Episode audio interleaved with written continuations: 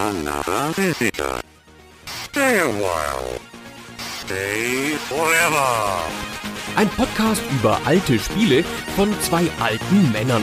Heute mit Gunnar Lott und Fabian Käufer.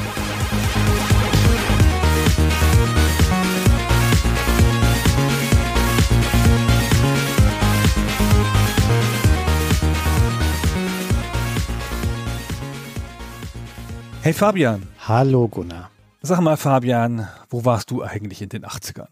Boah, das ist eine gute Frage. Ich war viel zu Hause wahrscheinlich, als wir dann C64 hatten, als ich ein NES hatte. Ich war natürlich in der Schule. Ich werde mal Fußball gespielt haben. Im Kindergarten war die Antwort, die ich hören wollte, aber nein. Ja, noch so richtige Kindersachen natürlich. Ich war auch schon in der Grundschule dann in den 80ern durchaus. Wieso, wo warst du denn? Wo ich ehrlicherweise nicht war, war in der Arcade. Das kam erst, als ich 18 wurde, das ist etwa 1987 rum.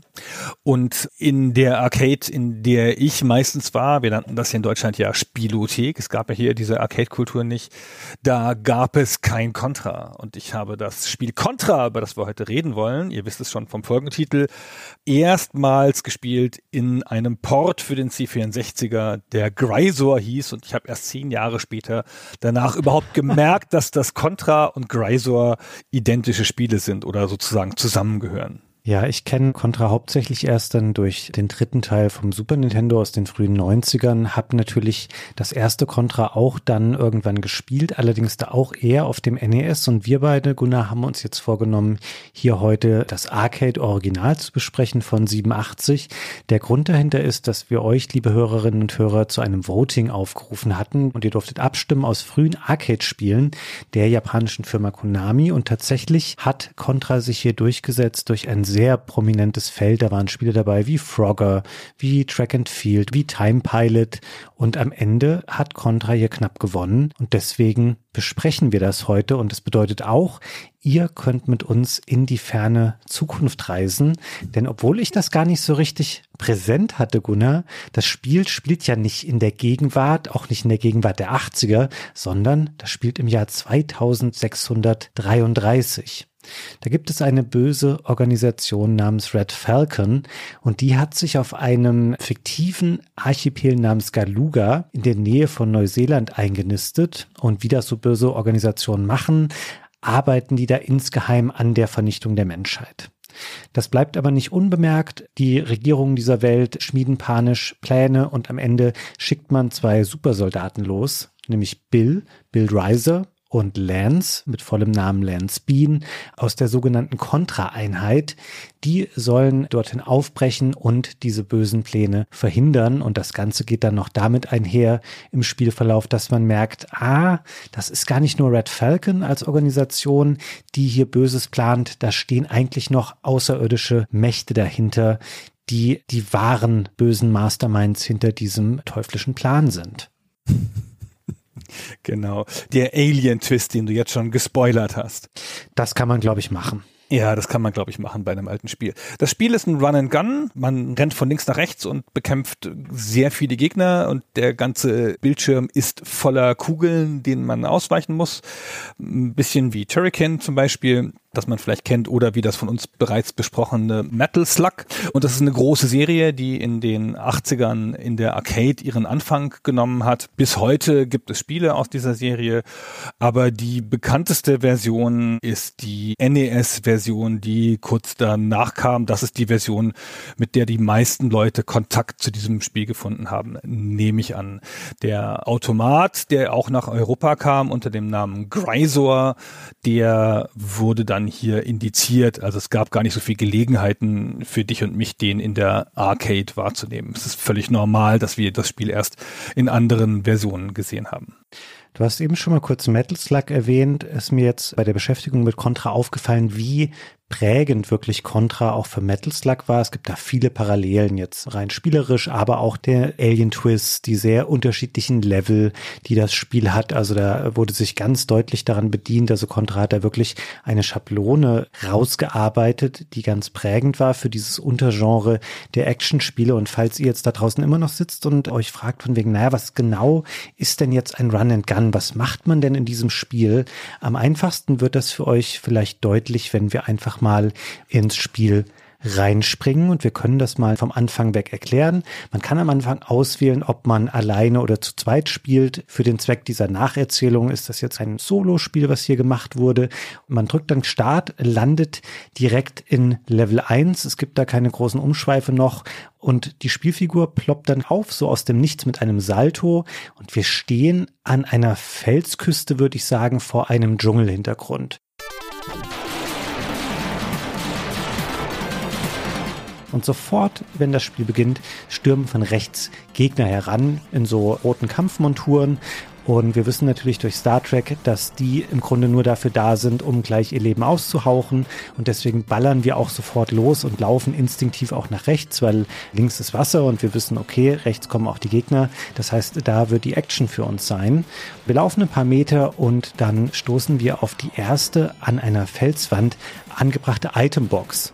Wir wissen nicht direkt, dass es eine Itembox ist, aber natürlich schießt man dann da drauf und dann schleudert diese Box eine Lasergun vor unsere Füße. Also da wird wirklich so eine Pixelwaffe in so einem Bogen hingeschleudert. Wir sammeln die aber nicht ein, denn im gleichen Moment kommt auch durch die Luft geflogen noch so eine Itemkapsel an. Die ist ein bisschen schwieriger zu bekommen, weil sie sich eben bewegt. Wenn wir die abschießen, dann plumpst daraus eine Spreadgun. Und das ist, das kann man schon mal vorwegnehmen, bevor wir die Waffen nachher nochmal im Detail besprechen, die Lieblingswaffe aller Contra-Spieler. Wir gehen ein paar Schritte weiter. Wir erreichen eine Brücke aus mehreren Eisenplatten. Und die haben außen so rechteckige Lampen dran und in der ersten Platte, da blinkt schon so sehr wütend ein Licht rot vor sich hin. Und wir denken schon so, ah, da ist bestimmt nicht alles in Ordnung. Und sobald wir den Fuß darauf setzen, stürzt diese Brücke ein, so nacheinander brechen diese einzelnen Platten dann weg. Und wir schaffen es hier mit einem Sprung, uns ans andere Ufer zu retten. Ansonsten wären wir nach unten gefallen und hätten hier durchs Wasser warten müssen, beziehungsweise können, weil das so ein bisschen so ein Aha-Moment ist, denn man sieht hier schon, ah, okay, es gibt nicht den einen Weg, sondern ich kann auch unterschiedliche Wege durch diese horizontalen 2D-Level gehen. Wir jetzt aber hier oben auf dem Festland, es tauchen zwei stationäre Geschütze in unserem Blickfeld auf. Die funktionieren ein bisschen anders als die Soldaten, weil sie sind eben fest. Dafür können sie aber unseren Bewegungen folgen. Sie drehen sich dann quasi mit uns mit und vor allen Dingen muss man sie mehrmals treffen. Also die explodieren nicht sofort. Sobald wir das überstanden haben, gibt es auch hier so ein bisschen eine Wegaufspaltung und dadurch, dass es so Plattformen gibt, kann man sich auch entscheiden, wo geht man lang. Wir gehen hier ganz oben lang, denn in der Mitte rennen da auch schon Gegner in unsere Richtung. Die können wir einfach hier ignorieren. Wir können sie auch von oben abschießen, wenn wir das möchten. In dem Fall rennen wir einfach weiter, verpassen dann einen Item-Container in der Mitte, was ein bisschen schade ist, denn tatsächlich habe ich vorher jetzt schon ein Leben verloren und damit auch die Spread Gun, denn man verliert diese Waffen immer, wenn man getroffen wird und man stirbt auch bei jedem Kontakt, den man hat mit einem Projektil. Deswegen ich hier schon in meinem zweiten Leben. Es geht weiter, unter uns ist nach wie vor die Hölle los. Es gibt da viele Soldaten, es gibt da nochmal größere fest angebrachte Geschütze. Wir huschen daran an der Stelle dann vorbei und vor uns taucht nochmal eine Machine Gun als extra auf, die nehmen wir mit und dann werden wir auch schon aufgehalten vom ersten Boss. Das alles ist vielleicht, was ich jetzt beschrieben habe, so ein, zwei Minuten lang. Und dieser Boss, das ist so ein wirklich bildschirmhoher Klotz quasi. Man kann nicht genau sagen, was es ist. Es könnte eine Art verrückter Supercomputer sein. Es könnte auch so eine in den Dschungel reingerammte Schutzmauer von Red Falcon sein. Auf jeden Fall ist da ganz viel dran, was uns töten kann und will. Und auch hier etabliert das Spiel wieder die verschiedenen Höhenebenen, die es gibt. Also man kann da in vier Bereichen stehen und sich so ein bisschen horizontal bewegen. Ganz oben steht ein schießender Soldat auf dieser Mauer, nenne ich es jetzt mal. Den können wir super schnell abschießen. Von unten beschießt uns vertikal die ganze Zeit ein Geschütz. Da kann man immer so ein bisschen links-rechts laufen, dann trifft einen das nicht. Und wir fokussieren uns erstmal weiter auf zwei größere Kanonen, die in der Mitte dieser mörderischen Maschine angebracht sind, zerstören die schließlich und dann springen wir ein bisschen nach oben, denn aus der Luft können wir quasi dann auch nach unten schießen, was ansonsten nicht geht und können dieses Geschütz eliminieren, was uns vorher von unten behagt hat. Jetzt bleibt nur noch eine Stelle übrig an diesem Boss. Das ist sowas wie, es könnte der Kern sein oder die CPU oder auch der Antrieb, was auch immer. Das ist so eher am Boden. Und da wir alle Verteidigungsmechanismen jetzt zerstört haben, können wir uns einfach direkt davor stellen, können da reinballern und dann dauert das ein paar Sekunden und es zerreißt dann die ganze untere Hälfte dieses riesigen Blechbosses. Dadurch wird ein Schacht freigelegt und wir springen in Level 2.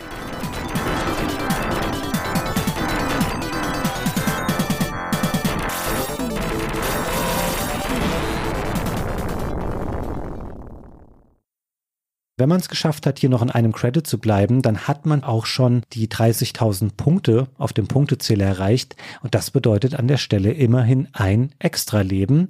Die späteren sind dann nicht mehr so leicht zu bekommen. Es ist nämlich dann bei allen weiteren 70.000 Punkten gibt es nochmal ein Leben.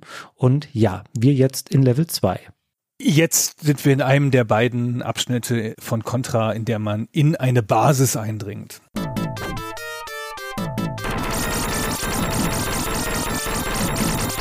Ein Blick auf die obere Bildschirmhälfte zeigt uns eine Übersichtskarte dieser Basis, eine ganz einfache Karte und daneben tickt ein Timer. Wir haben nicht unbegrenzt Zeit, um durch diese Basis zu finden.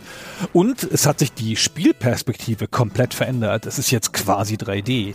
Wir schauen unsere Figur am unteren Bildschirmrand nun von hinten an und schießen in die Tiefe des Raumes. Man schaut sozusagen einen Gang entlang auf eine Kreuzung und an der hinteren Wand dieser Kreuzung sind verschiedene Geschütze angebracht. Die schießen dann diesen Gang entlang auf uns und dazu kommen von links und rechts auf der hinteren Ebene noch Leute rein, Feinde, die dann auch noch auf uns schießen. Und bevor wir zu denen hinkommen können, um sie uns vorzunehmen, müssen wir erstmal die elektrische Barriere vor unserer Nase zerstören, die uns davon abhält, in diesen Gang zu laufen. Und dazu müssen wir auf einen Sensor an der hinteren Wand schießen, während wir gleichzeitig den Gegnern ausweichen und den Schüssen ausweichen. Dann wird die Barriere aufgelöst und dann können wir weiterrennen, kommen am Ende an, können uns dann zumeist entscheiden, ob wir nach links oder rechts gehen und dann kommen wir in den nächsten Gang, wo sich eine ähnliche Szene nochmal abspielt. Wir haben 70 Sekunden Zeit für dieses Level. Wir müssen in dieser Zeit vier Gänge befrieden. Das ist nicht viel Zeit und es gibt nicht viel Platz, hier Fehler zu machen. Und die Anforderungen werden auch schnell höher. Am Anfang nur ein Geschütz, ein paar Fußtruppen, keine Gefahr, wir gehen da schnell durch. Eine Weggabelung später schon zwei Geschütze, eins links, eins rechts und dann kommen so explosive Fässer oder Rollen auf uns zu, auch in der 3D-Perspektive auf uns zu rollend. Jetzt müssen wir mehr springen, um dem auszuweichen. Im nächsten Flur ist dann massiver Felsquader vor der rechten Seite der Rückwand und schützt die sozusagen. Den müssen wir dann auch noch zerstören. Und dann haben wir immerhin eine extra Waffe bekommen, den Fireball. Auch in diesen Leveln gibt es also Power-Ups. Jetzt haben wir noch etwa 20 Sekunden. Jetzt kommen wir zur letzten Wand vor dem Levelboss. Die ist von links nach rechts komplett mit Geschützen abgedeckt. Und es springen massiv viele Gegner durch den Raum und es rollen Fässer. Alles zusammen, was es in diesen Levels bislang gab. Und dann geht uns aber an der Stelle die Zeit aus und wir verlieren mitten im Hüpfen das letzte unserer drei Leben.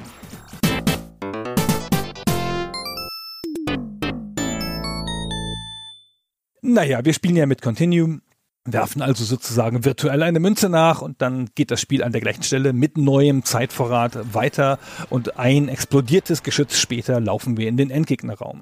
Hier gibt es kein Zeitlimit mehr und es scrollt auch nichts mehr, man verlässt den Bildschirm nicht mehr, es ist ein statischer Screen und dann gibt es einen fordernden Kampf gegen eine Wand, aus, ich weiß auch nicht, ist es eine bewaffnete Wand mit Geschützbatterien drauf? Ist es eine Art von Supercomputer, der sich selber verteidigen kann?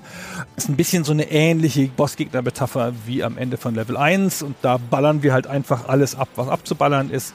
Und in der Schlussphase dieses Kampfes erscheint noch eine Art Kugelkanone in der oberen Bildschirmhälfte, die schleudert Feuerbälle auf uns. Und wenn das Ding zerlegt ist, dann können wir kurz aufatmen und dann fahren wir mit einem Aufzug in Richtung Level 3.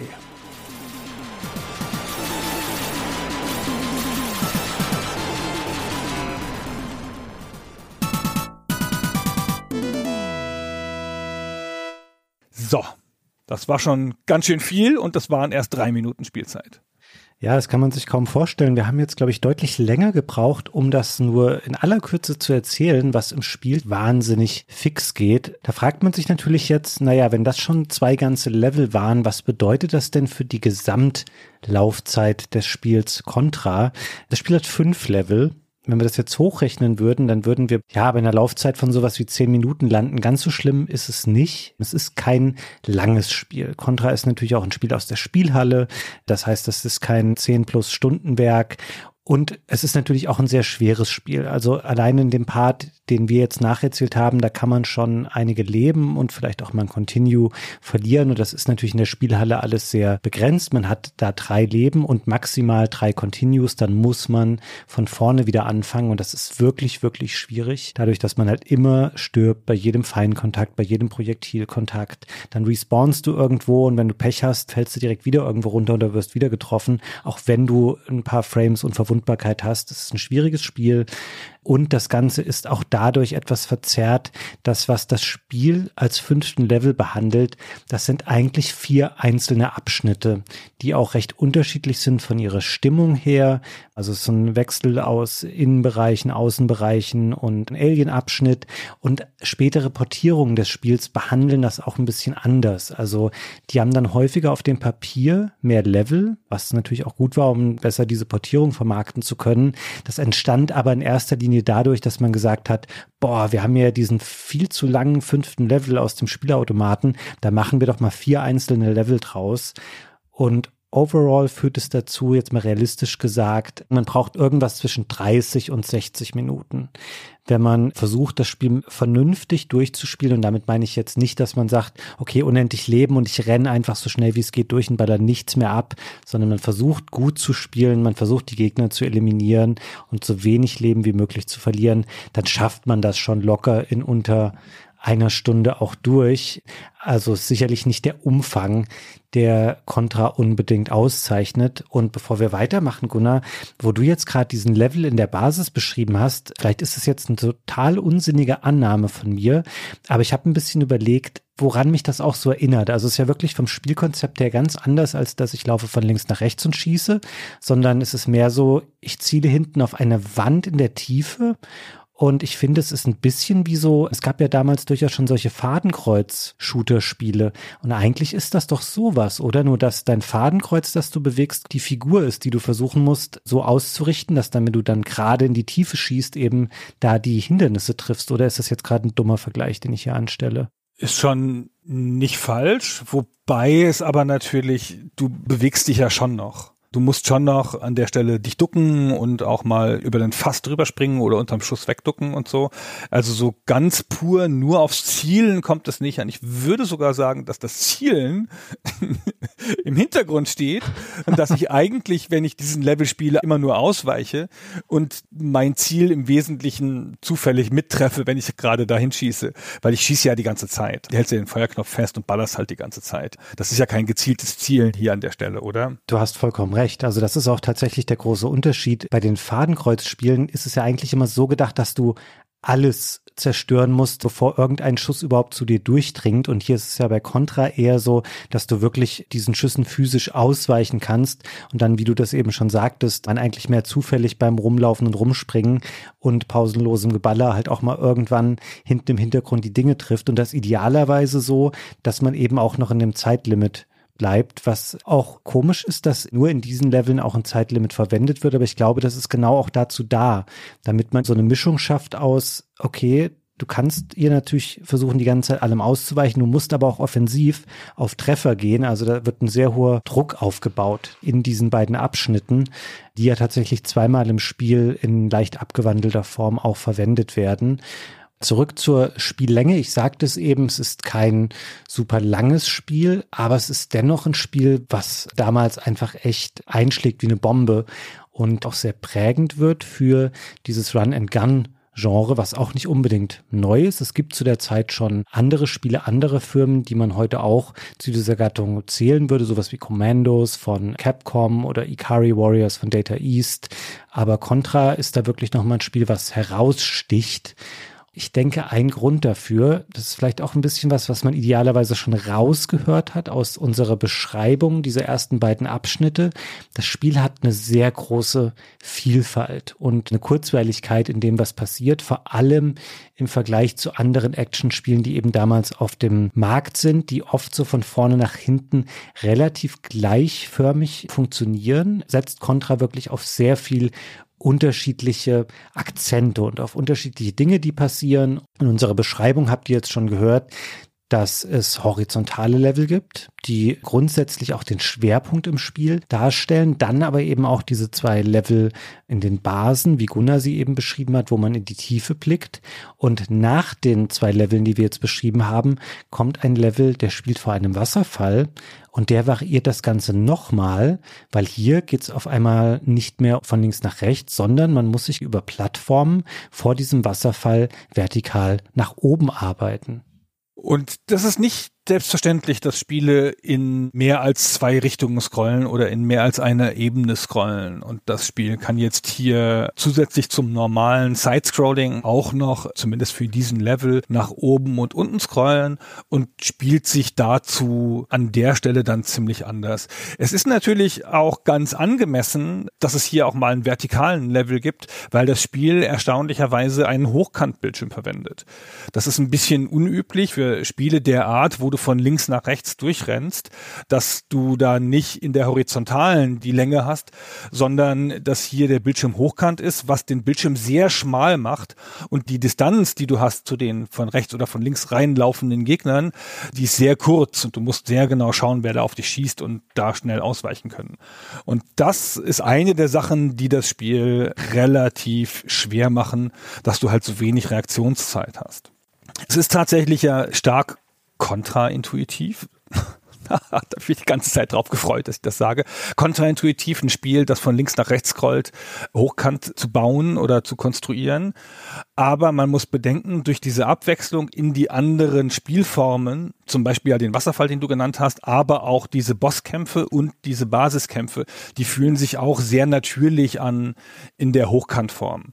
Die Bosskämpfe, die haben halt meistens dann den Gegner so, der ragt dann so vor dir auf und hat seine ganzen Waffen über dir und du schießt so an dem hoch. Bei den meisten Bosskämpfen, nicht bei allen. Es gibt auch welchen, da trittst du in der Vertikalen dagegen an, aber da bewegt sich dann nicht so viel. Und bei den Basenleveln, da läufst du ja auch wirklich in den Raum rein. Das passt auch gut zur Vertikalen. Stimmt. Und wie gesagt, die Wasserfälle ja auch.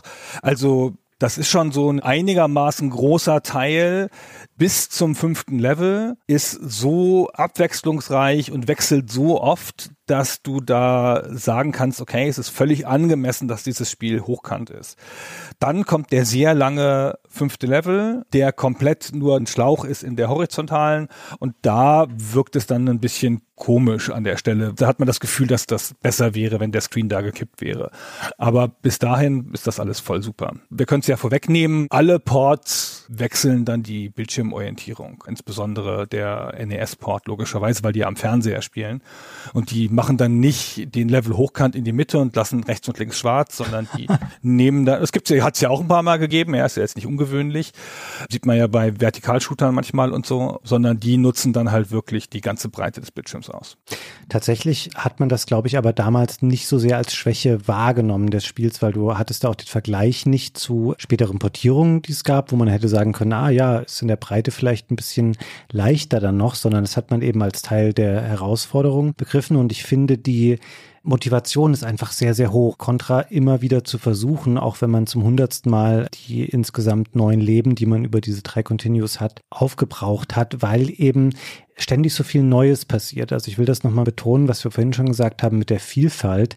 Man hat hier wirklich ein Spiel vor sich, das mit einem Willen zu so einer Art Filmhaftigkeit erschaffen wurde und es hat so ein Setpiece-Design. Also das baut die Serie später noch viel stärker aus, vor allem in der 16-Bit-Generation, aber man hat nicht das Gefühl, hier wird ein Schlauch gebaut und danach Level 2 ist dann quasi der gleiche Schlauch zu 80 Prozent, nur mit mehr Gegnern, sondern es kommen ständig neue Areale, es kommen neue Herausforderungen. Also nehmen wir allein mal diesen fünften Level, der quasi die ganze zweite Spielhälfte darstellt. Das ist dann erst ein Schneeabschnitt draußen, dann ist man in so einer Art Fabrik, wo dann nochmal Feuersäulen eingeführt werden als Fallen.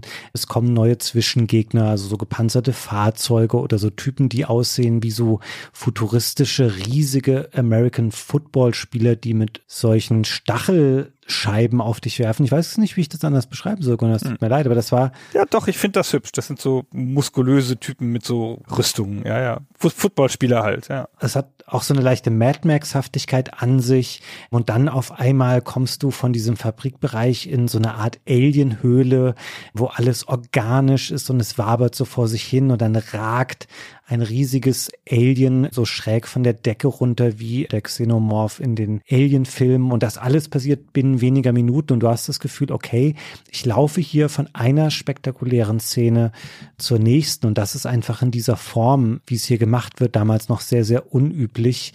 Also da hat man einfach eine Menge coole kleiner Momente gehabt, die man zusammengestöpselt hat zu einem sehr kompakten, sehr intensiven Erlebnis, was aber trotzdem spielerisch nicht so simpel ist, wie man das vielleicht annehmen könnte. Also Run and Gun, das schwingt auch immer so ein bisschen mit, ja, da kann man halt rennen und ballern, aber es ist nicht so, dass du halt die ganze Zeit pausenlos rennst und nur die Feuertaste gedrückt hältst, sondern du musst viel damit spielen, dass es diese verschiedenen Ebenen gibt in der Höhe, auf denen du dich bewegen kannst. Es ist elementar wichtig, dass du auch in alle Richtungen schießen kannst, also auch diagonal. Du hast da eben auch einen guten Punkt gemacht mit den Bossen, die auch oft eher in die Höhe angelegt sind. Das hat auch den Grund, damit du nicht die ganze Zeit nur links, rechts läufst und gerade nach vorne schießt, sondern genau gucken musst, wo sind für mich die idealen Punkte, von wo aus ich meinetwegen schräg nach oben zielen kann, dann kann ich treffen, werde gleichzeitig aber nicht von gegnerischen Projektilen getroffen. Und es ist auch ein ganz, ganz wichtiger Faktor, der das Spiel komplexer und interessanter macht, dass es verschiedene Waffensysteme gibt. Wir haben das eben so beiläufig in unserer Nacherzählung einfließen lassen. Da haben wir schon ein, zwei Waffen genannt. Das ist aber nur ein Ausriss der verschiedenen Extras, die es im Spiel gibt. Möchtest du, Gunnar, einmal uns erzählen, A, was gibt es denn für Waffen im Spiel und was ist deine Lieblingswaffe? Und du weißt, ich werde natürlich nur eine Antwort akzeptieren an der Stelle. es gibt auch nur eine Lieblingswaffe. Es ist offenkundig so, dass eine Waffe die beste ist. Da sind sich eigentlich alle einig. Die Waffenvielfalt ist jetzt nicht überspektakulär. Es gibt eine normale Kanone, die feuert einzelne Kugeln in schneller Abfolge, zack, zack, zack, zack. Dann gibt's eine Machine Gun, die ist so ähnlich, nur dass sie halt kontinuierlich schießt. Dann gibt's eine Fire Gun, die schießt langsam brennende Kugeln, die beim Auftreffen explodieren. Bisschen mehr Schaden, aber halt langsam fliegen. Dann gibt's noch den Laser, der schießt Laserstrahl ab, der sehr viel Schaden verursacht, aber die Feuerrate ist schlechter als bei den anderen Waffen. Und das war's dann schon bis auf die Spreadgun oder den Spreadshot. Das ist eine Waffe, die mehrere Kugeln in so einem fächerförmigen Muster abschießt mit dir als Anfangspunkt und damit musst du nicht so genau zielen und das ist bei einem Spiel, wo du viel diagonal schießen musst gegen sich schnell bewegende Gegner, halt total hilfreich. Mit ein bisschen Glück triffst du da schon immer irgendwas, wenn du halbwegs in die richtige Richtung schießt oder ein bisschen den Bildschirm damit abfährst mit diesem Feuer. Und das ist eindeutig die beste und die effektivste Waffe. Die Waffen sind, wie gesagt, nicht super bedeutsam. Eigentlich versucht man bloß die Spreadgun zu kriegen und lässt die meisten anderen Waffen liegen, wenn die dir als Upgrade im Level kommen. Und ich finde auch, dass die normale Waffe jetzt auch nicht so schlimm ist. Zumal es gibt dann noch Power-Ups, die du kriegen kannst. Zum Beispiel das Rapid Fire Power-Up, das nur dann wirkt, wenn du gerade die schlechteste Waffe hast. Dann kannst du das aufnehmen und dann wird die halt sozusagen ein bisschen wie die Machine Gun, also eine Waffenstufe besser. Also ist das schon ganz gut. Und dann gibt es noch ein Power-Up, das den Schutzschild bringt und noch ein extra Leben. Und das war's dann aber auch schon an Sachen und Waffen. Und ich finde, das ist nicht ein Spiel, wo du sehr taktisch mit diesen Sachen umgehst. Oder doch? Ich weiß nicht. Also ich würde ja auch wieder den Kontext der Zeit sehen und natürlich sagen wir heute, ja gut, jetzt Fireballs, Breadgun, Machine Gun, Lasergun und Standardwaffe, das ist eben so ein bisschen auch Standard, aber ich finde, in der Zeit ist das, glaube ich, schon ein besonderes und auch ein vielfältiges Line-Up. Es leidet eben darunter, dass die Spreadgun so offenkundig die beste Waffe darstellt. Ich finde aber auch die anderen Sachen nicht komplett sinnlos. Also ich mag auch manchmal die Machine Gun ganz gerne, weil sie feuert schneller schneller und im Dauerfeuer und hat auch etwas größere Projektile als die Standardwaffe. Und der Fireball, der feuert diese Feuerbälle so ein bisschen korkenzieherartig ab. Das ist auch manchmal nicht schlecht. Also zum Beispiel in den Basenleveln, wo man in die Tiefe schießt, da deckt das eine ganz gute Fläche ab, während die Spread Gun hier komischerweise nicht nach oben oder unten schießt, sondern nur so eine horizontale Linie in die Tiefe abfeuert. Also da kann auch der Fireball mal besser sein. Ich finde das schon interessant, damit rum zu experimentieren oder auch mal zu versuchen, mit anderen Waffen bestimmte Stellen zu meistern. Ich finde nur die Lasergun, also mit der werde ich halt gar nicht warm, weil das so ein ganz starrer, gerader, dünner Laserstrahl ist, der ist super stark. Das kann bei manchen Bossen ganz gut sein, die einfach Punkte haben, die sich nicht bewegen, wo du genau weißt, okay, jetzt treffe ich. Aber du musst damit auch relativ vorsichtig agieren, weil wenn der Laserstrahl unterwegs ist und du feuerst dann nochmal, dann wird der erste Laserstrahl wieder gecancelt gewechselt, aber finde das schon auf jeden Fall eine große Bereicherung, dass es überhaupt diese Waffen gibt. Und ich finde es auch gut, die Art und Weise, wie man sie erwirbt, wie das ins Spiel eingebunden ist, weil auch das ist aus unserer Beschreibung vorhin vielleicht so ein bisschen deutlich geworden. Es gibt einmal fixe Stellen, wo solche Behälter angebracht sind. Ist aber oft so, dass da auch mal Gegner dann drumrum sein können oder du vielleicht sagen kannst, ah, ich könnte jetzt hier auch weitergehen, könnte aber auch versuchen, da irgendwie mit diesem Raum frei zu machen und dann diese Box aufzuballern, damit das Item da rauskommt. Und es gibt eben auch diese schwebenden Power-Up-Kapseln, die manchmal halt so schnell vorbeifliegen, dass du sie nicht treffen kannst und du ärgerst dich dann darüber. Und es hat immer so ein schönes Gefühl der Belohnung, wenn du siehst, okay, ich habe das Ding getroffen, was da vorbeigeflogen ist, da fällt irgendwie ein extra raus. Das macht mich stärker. Im Grunde dadurch, dass man es bei jedem Lebensverlust wieder verliert. Du hast nicht so eine dolle Fallhöhe und du ärgerst dich aber auch nicht sehr, wenn du mal ein Item verpasst, weil du weißt, okay, da kommt gleich eh das nächste. Aber ich finde das schon eine sehr, sehr gute Bereicherung des Spiels und ich finde schon, dass sowas, also zumindest auch wie die Spread Gun, das ist schon auch eine ikonische Waffe, die hier etabliert wird für die vielen Fortsetzungen, die danach dann kommen. Ich meine, jeder, der mal irgendeinen Konter gespielt hat, kennt diese Waffe und findet die toll. Also ich würde das nicht unterbewerten und mir würde das Spiel deutlich weniger Spaß machen, wenn man die ganze Zeit nur die eine gleiche Waffe hätte. Ich finde es interessant, dass wir hier ja am Anfang des Run and Guns, des sidescrollenden Kampfspieles stehen. Und das ist so ein Arsenal, wie es das gibt in Spielen wie 1942 oder wie Xevious, wo du so mit einem Flugzeug von unten nach oben durchfliegst. Und da hast du typischerweise sowas wie einen normalen Schuss, einen starken Schuss.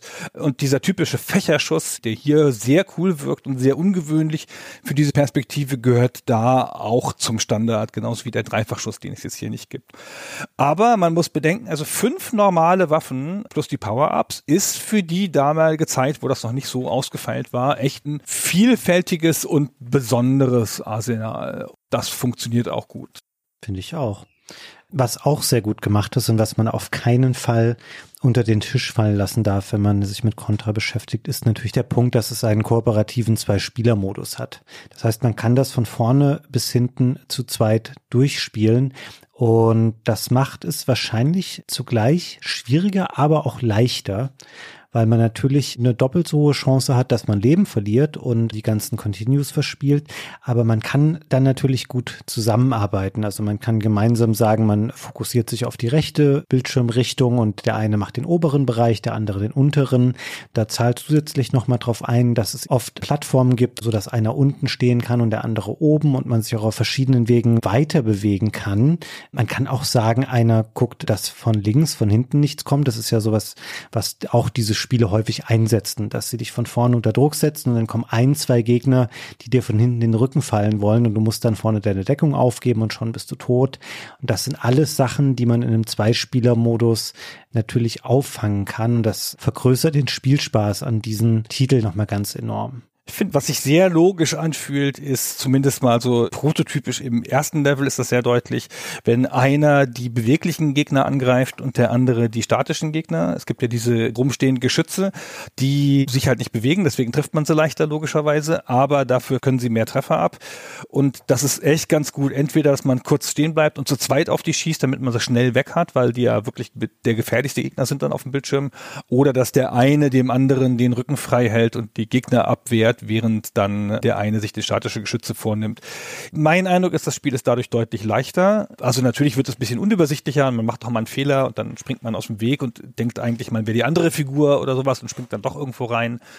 Aber also selbst wenn beide nur die normale Waffe haben, wenn die sich dann mal ganz kurz sozusagen aufeinander stellen und die Power dieser beiden Waffen bündeln, das ist schon ganz schön viel Holz dann, auch im Kampf gegen Bossgegner. Normalerweise fächerst du halt auf, der eine links, der andere rechts, oder der eine oben, der andere unten oder so.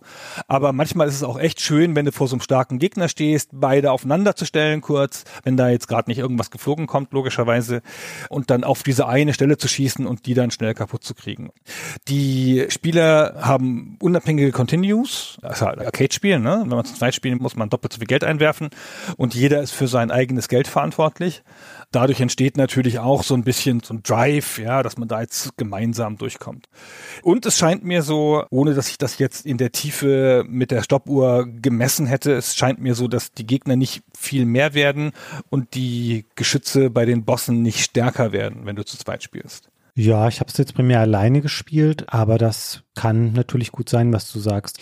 Auf keinen Fall gibt es die doppelte Menge an Gegnern oder sowas in der Art. Also das wird da nicht gemacht. ist auch gar kein Platz mehr auf dem Bildschirm für noch mehr Gegner. Weil man muss es sagen, das hat schon so ein bisschen so ein Bullet-Hell-Gefühl, nur halt in dieser spezifischen Side-Scroller-Perspektive, weil der Bildschirm ist schon gefüllt mit reinspringenden Gegnern, du bewegst dich viel, überall fliegen Kugeln rum, die Geschütze ballern in irgendwelche Richtungen, du musst schon sehr genau gucken, wo du da hinläufst und wenn da noch viel mehr Gegner reinkämen, dann wäre das auch überladen. Also das ist schon so. Die Gegner können nicht mehr werden, höchstens stärker.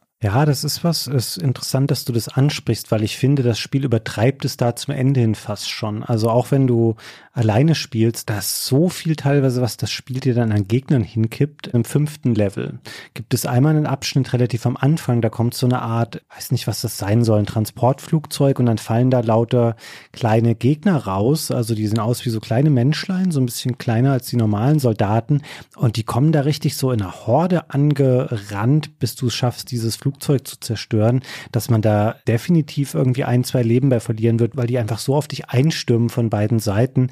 Und auch am Ende, ich habe vorhin schon mal den Kampf gegen das Xenomorph-Alien beschrieben, danach geht's noch ein bisschen weiter und man muss das Herz dieses Aliens bekämpfen. Das liegt da grundsätzlich so schutzlos und pumpend irgendwo in dieser Alienhöhle. Aber da kommen so viele von diesen kleinen Krabblern aus solchen Eiern immer wieder raus und das ist einfach endlos. Also das Spiel erhöhte am Ende den Schwierigkeitsgrad einfach auch durch die schiere Masse. Also du findest kaum noch Gelegenheit dann, die Triggerpunkte, sage ich jetzt mal, die nötig sind, um das Spiel voranzutreiben, zu treffen, weil du so sehr damit beschäftigt bist, den Bildschirm abzuräumen von Standardgegnern, dass du dich kaum auf zum Beispiel den Schwachpunkt eines Bosses konzentrieren kannst. Und ja, das ist mein kurzer Ausflug hier aus diesem Thema Zwei-Spieler-Modus einmal raus. Also, wie du schon gesagt hast, viel mehr Action, als da auf dem Bildschirm ist, würde dem Spiel auch echt nicht gut tun. Ja, du hast doch keine Rüstung und keine Lebensenergie. Du hast halt die Anzahl an Leben, die du halt hast. Du beginnst mit drei Leben, also einem, das du gerade steuerst und zwei Reserveleben. Und jeder Treffer bringt dich um. Also es gibt keine harmlosen Schüsse oder keine Fleischwunden oder irgendwas. Wenn dich eine Kugel trifft, hast du ein Leben verloren, zack. Dafür kannst du in fast keinem Level irgendwo runterfallen, was ja meine Nemesis ist in allen Spielen, wo man von links nach rechts läuft, wo ich ja immer irgendwo runterfalle und dann tot bin, außer im Wasserfalllevel, da kannst du in den Tod stürzen, aber das ist nur ein kleiner Teil des Spiels.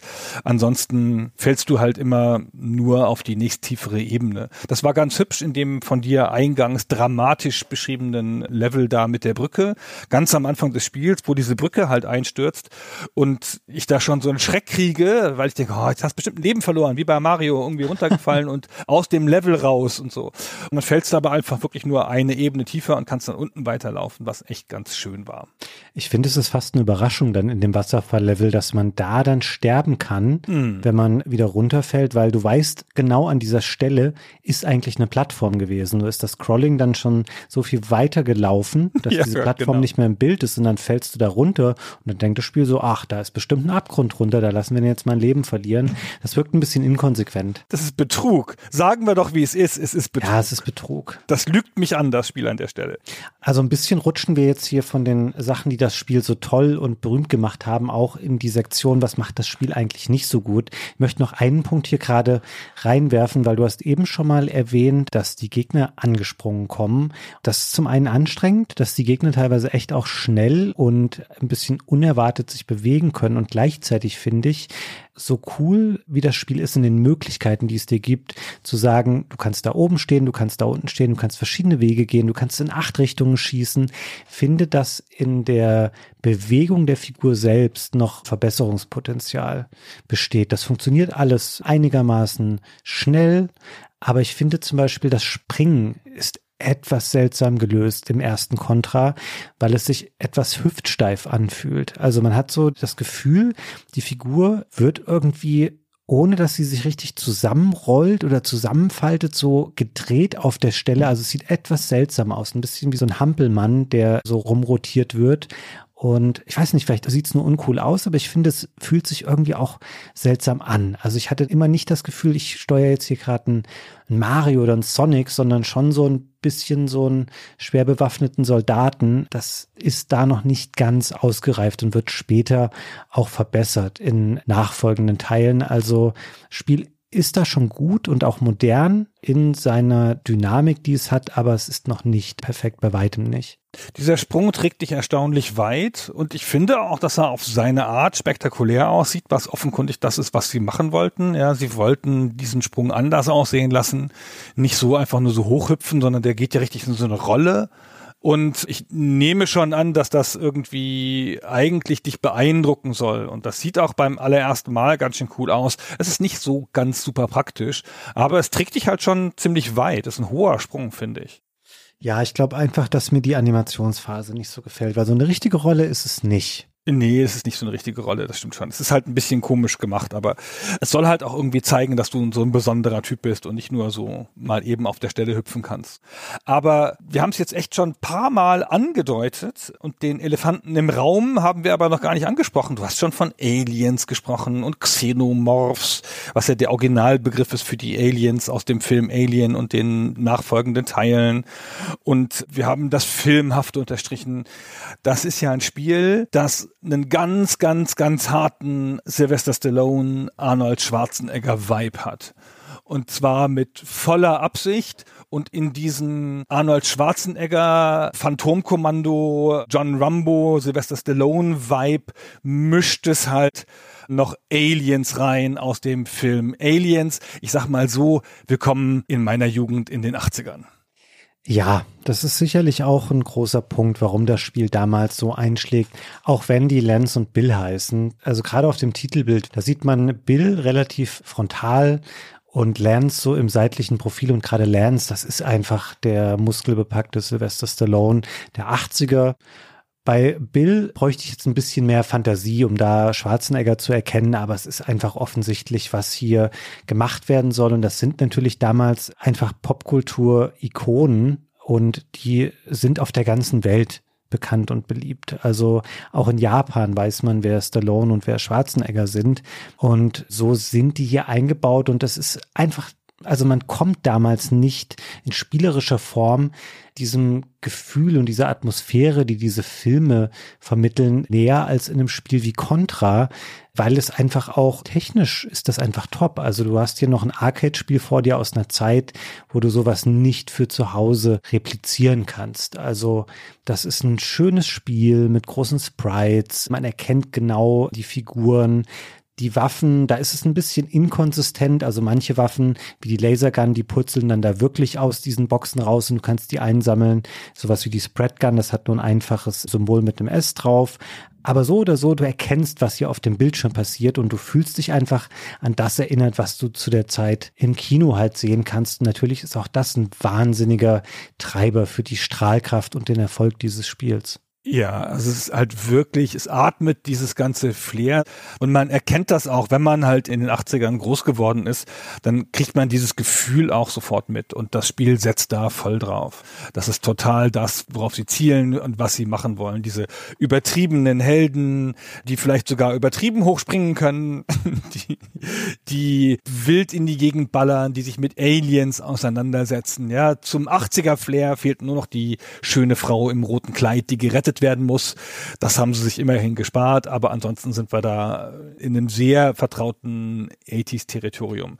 Und wie gesagt, am Ende mit einem Twist auf Aliens, wobei also das eine Alien im Spiel, einer dieser Zwischengegner, wirklich original aussieht wie das Alien aus dem Film. Also es ist halt wirklich eins zu eins nachgemalt. Ja, absolut. Da hat man nicht mal versucht, das irgendwie zu kaschieren. Das ist genau die gleiche Kreatur und man erkennt die eben dann auch so gut, weil das Spiel, ich sagte es eben schon mal, so große Figuren einsetzt.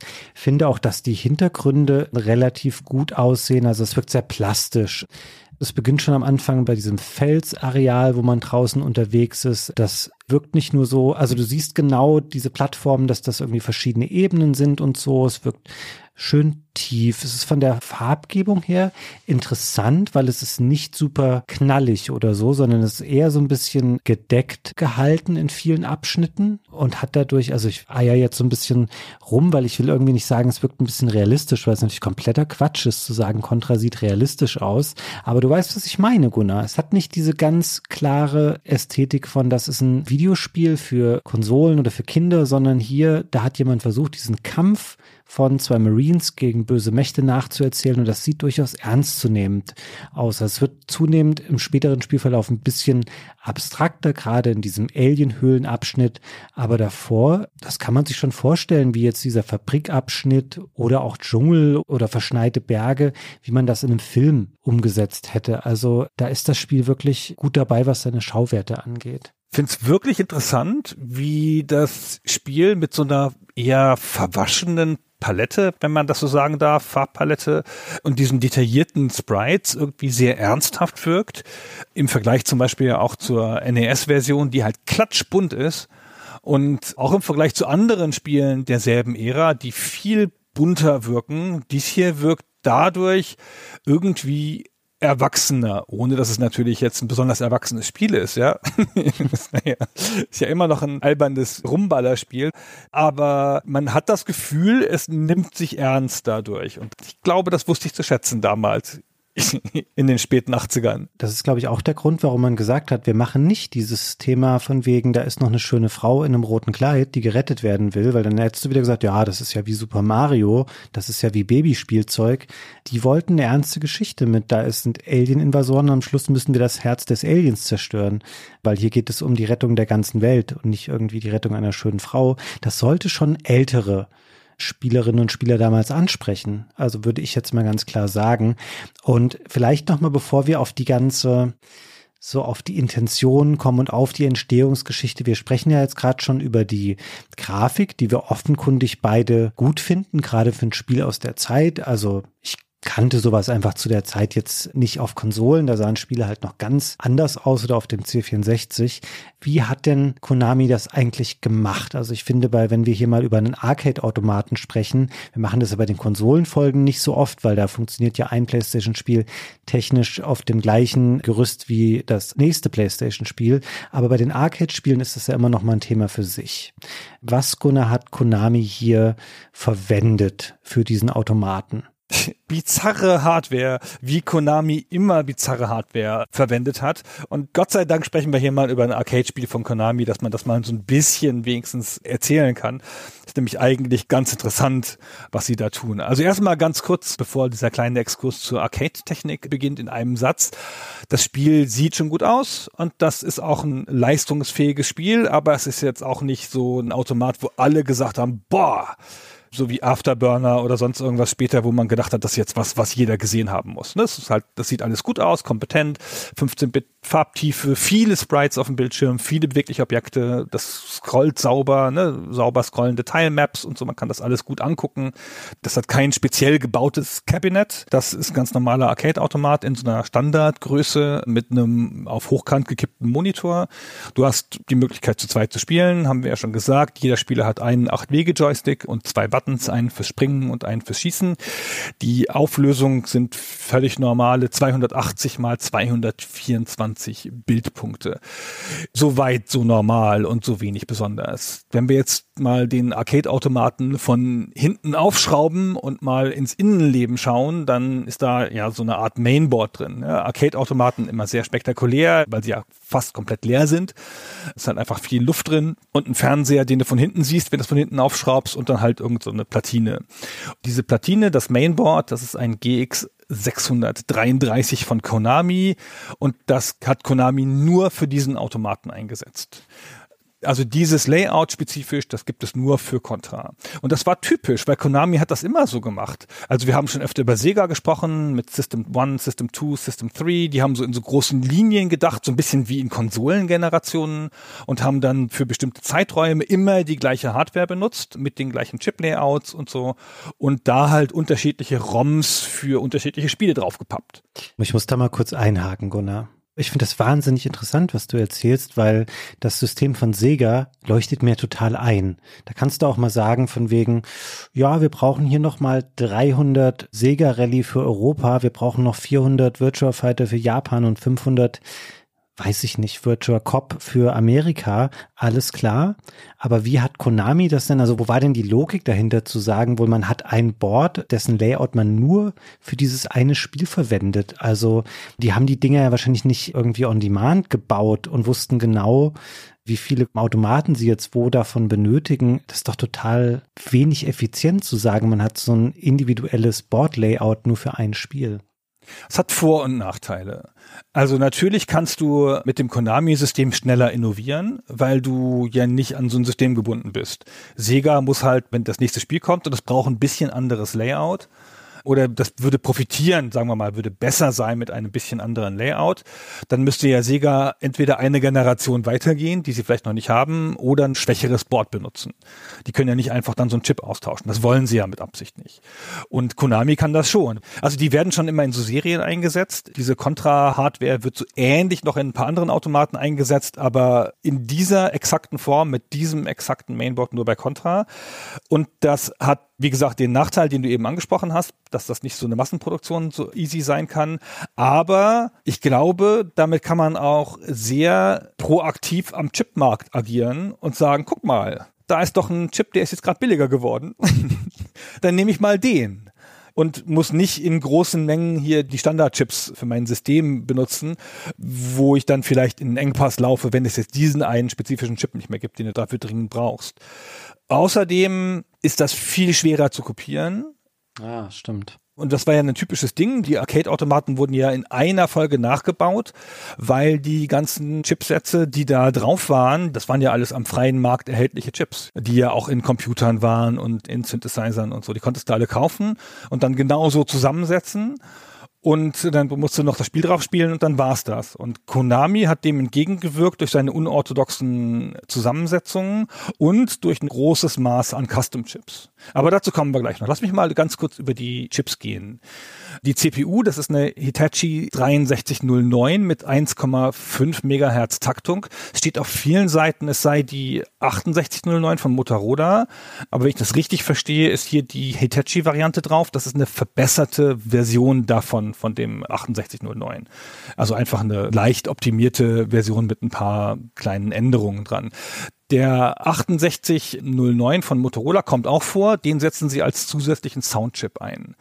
Das ist eine ganz berühmte CPU, die ist von 1978, wurde die eingeführt. Das galt so als Luxus-CPU in früher 8-Bit-Hardware. Die war viel teurer und leistungsfähiger als der Z80, der um die Jahrzehntewende, also so 79, 80 in so Automaten wie Space Invaders oder in Pac-Man steckte.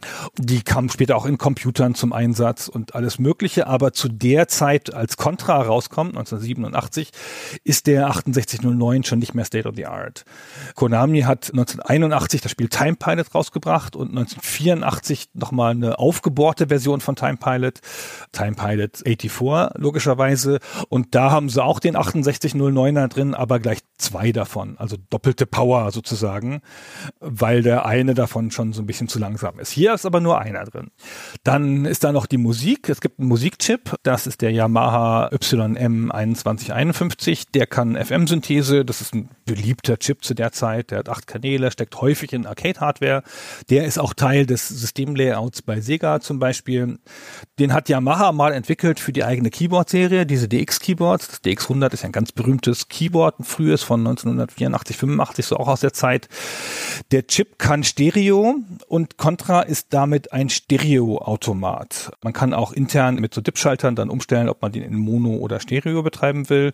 Das ist nicht selbstverständlich zu der Zeit, dass die Stereo können, die Automaten. Und dann haben sie noch einen Grafikchip.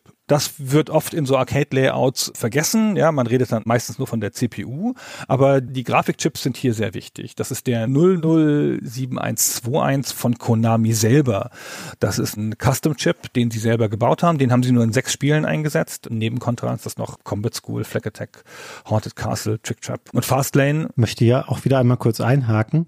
Schöner Beleg dafür, wie viel Arcade-Spiele eigentlich Konami zu der Zeit gemacht hat. Ich habe einleitend gesagt, dass wir haben voten lassen aus den größten Arcade-Hits von Konami aus den 80er Jahren. Keins der anderen Spiele was du eben genannt hast, war Teil dieses Votings. Und ich kenne auch keins dieser fünf anderen Spiele. Ich habe im Vorfeld der Recherche zu Contra Trick Trap nachgeschaut, weil ich darüber irgendwas gelesen habe. Das sieht auch wie ein kompetent gemachtes Spiel aus, wo ich gedacht habe, in der alternativen Realität wäre das hier der große Durchbruch für Konami geworden, weil es auch ein Run and Gun ist. Nur dass sie hier nicht auf diese Side-Scrolling 2D-Perspektive gegangen sind, sondern Trick Trap sieht für mich ganz klar aus, als hätten sie eins zu eins Ikari Warriors imitiert. Ist, glaube ich, auch 87 rausgekommen, genau wie Contra. Dennoch völlig vergessen von der Zeit und untergegangen. Wahrscheinlich auch genau wie die anderen fünf Spiele, die du genannt hast, weil Konami einfach die waren eine Massenproduktionsfirma für Arcade-Spiele zu der Zeit einfach. Und ja, sorry, jetzt darfst du wieder mit deiner Geschichte weitermachen, aber super spannend finde ich, dass hier ein Grafikchip drin ist, der ansonsten nur in Spielen drin war, die ich überhaupt nicht kenne. Ja, es ist ganz interessant, wie sie ihre Custom Chips eingesetzt haben. Immer wenn man über einen Custom Chip von ihnen liest, hier sind noch mehr Custom Chips drin. Es gibt noch so einen, der Grafik unterstützt und dann gibt es noch einen, der Sound unterstützt noch zusätzlich. Die sind alle dann so in vier, fünf Automaten eingesetzt worden und dann nicht. Und dann gibt es wieder eine andere Variante des Custom Chips. Also Konami hat da schon auch eigenes Zeug gebaut, muss man schon sagen. Zur Massenproduktion von Konami kommen wir nachher noch ein bisschen, wenn wir über die Entstehungsgeschichte reden, aber die Spiele, die hier genannt sind, das sind alles Spiele von 87, 88, also ne, logischerweise gab es ein bestimmtes Zeitfenster, in dem sie das so eingesetzt haben, diesen Chip. Und das ist schon nicht mehr die ganz große Zeit der Arcade. Da sind wir alle geistig, vor allen Dingen in Deutschland schon auf dem C64 gewesen. Die Spiele vom C64 sind für uns dann ikonisch. Und die kennen wir alle auswendig und haben alle, was weiß ich, Kaiser gespielt und Hanse und sonst irgendwas. Und diese Spiele, die sind an uns vorbeigegangen. Die gab es in Deutschland dann auch nicht mehr in der Form, so dass man denen gut hinterhergehen konnte. Naja, diesen Custom Graphic Chip, den 7121 von Konami, davon hat das Contra Board 2. Und das ist es auch, weswegen Contra hier konkurrenzfähig aussehen kann. Das hat einen doppelten Grafikchipsatz. Andere dieser Spiele, die haben diesen Chip eingesetzt, aber nicht alle davon doppelt. Und die Tatsache, dass hier ein doppelter Grafikchip ist und noch ein Unterstützungschip, das zeigt, dass das Spiel schon eine ordentliche Portion Rechenpower hier hat. Und diese Custom Chips, also ich habe da so ein bisschen hinterher recherchiert hinter denen im Internet. Da sitzen heute noch Leute dran, die die re-engineeren und die die dann so mappen und versuchen, die auszuforschen und so. Das ist schon eine interessante Technologie gewesen, die Konami da dann für sich gebaut hat, anders als fast alle anderen.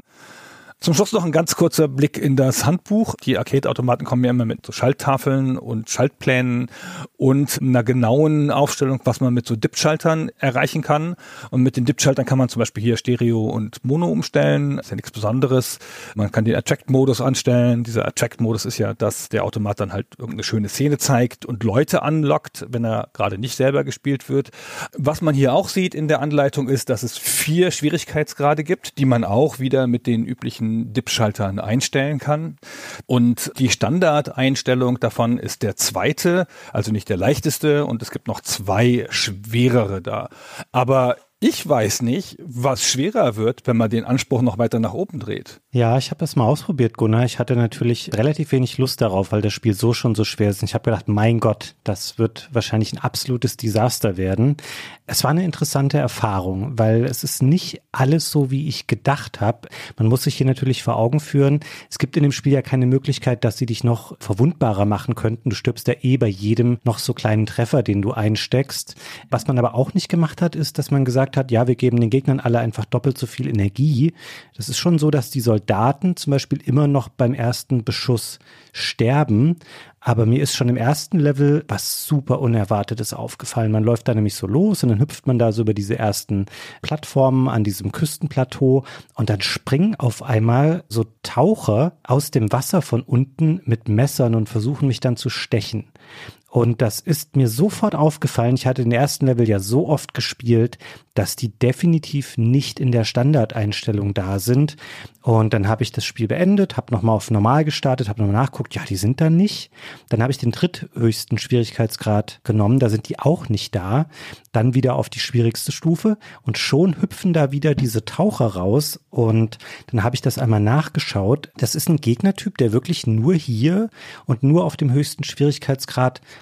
auftaucht. Das heißt, sehr viele Leute, die Contra damals in der Arcade gespielt haben, wo das Spiel vermutlich meistens auf dem Standardschwierigkeitsgrad lief, haben diesen Gegner nie gesehen. Und das ist echt eigentlich cool gemacht, wie die da hochhüpfen und du läufst da so relativ souverän lang, weil die Gegner kommen in der Regel da gerade nur von links und rechts. Und dann kommen die von unten mit ihren Messern da rausgesprungen.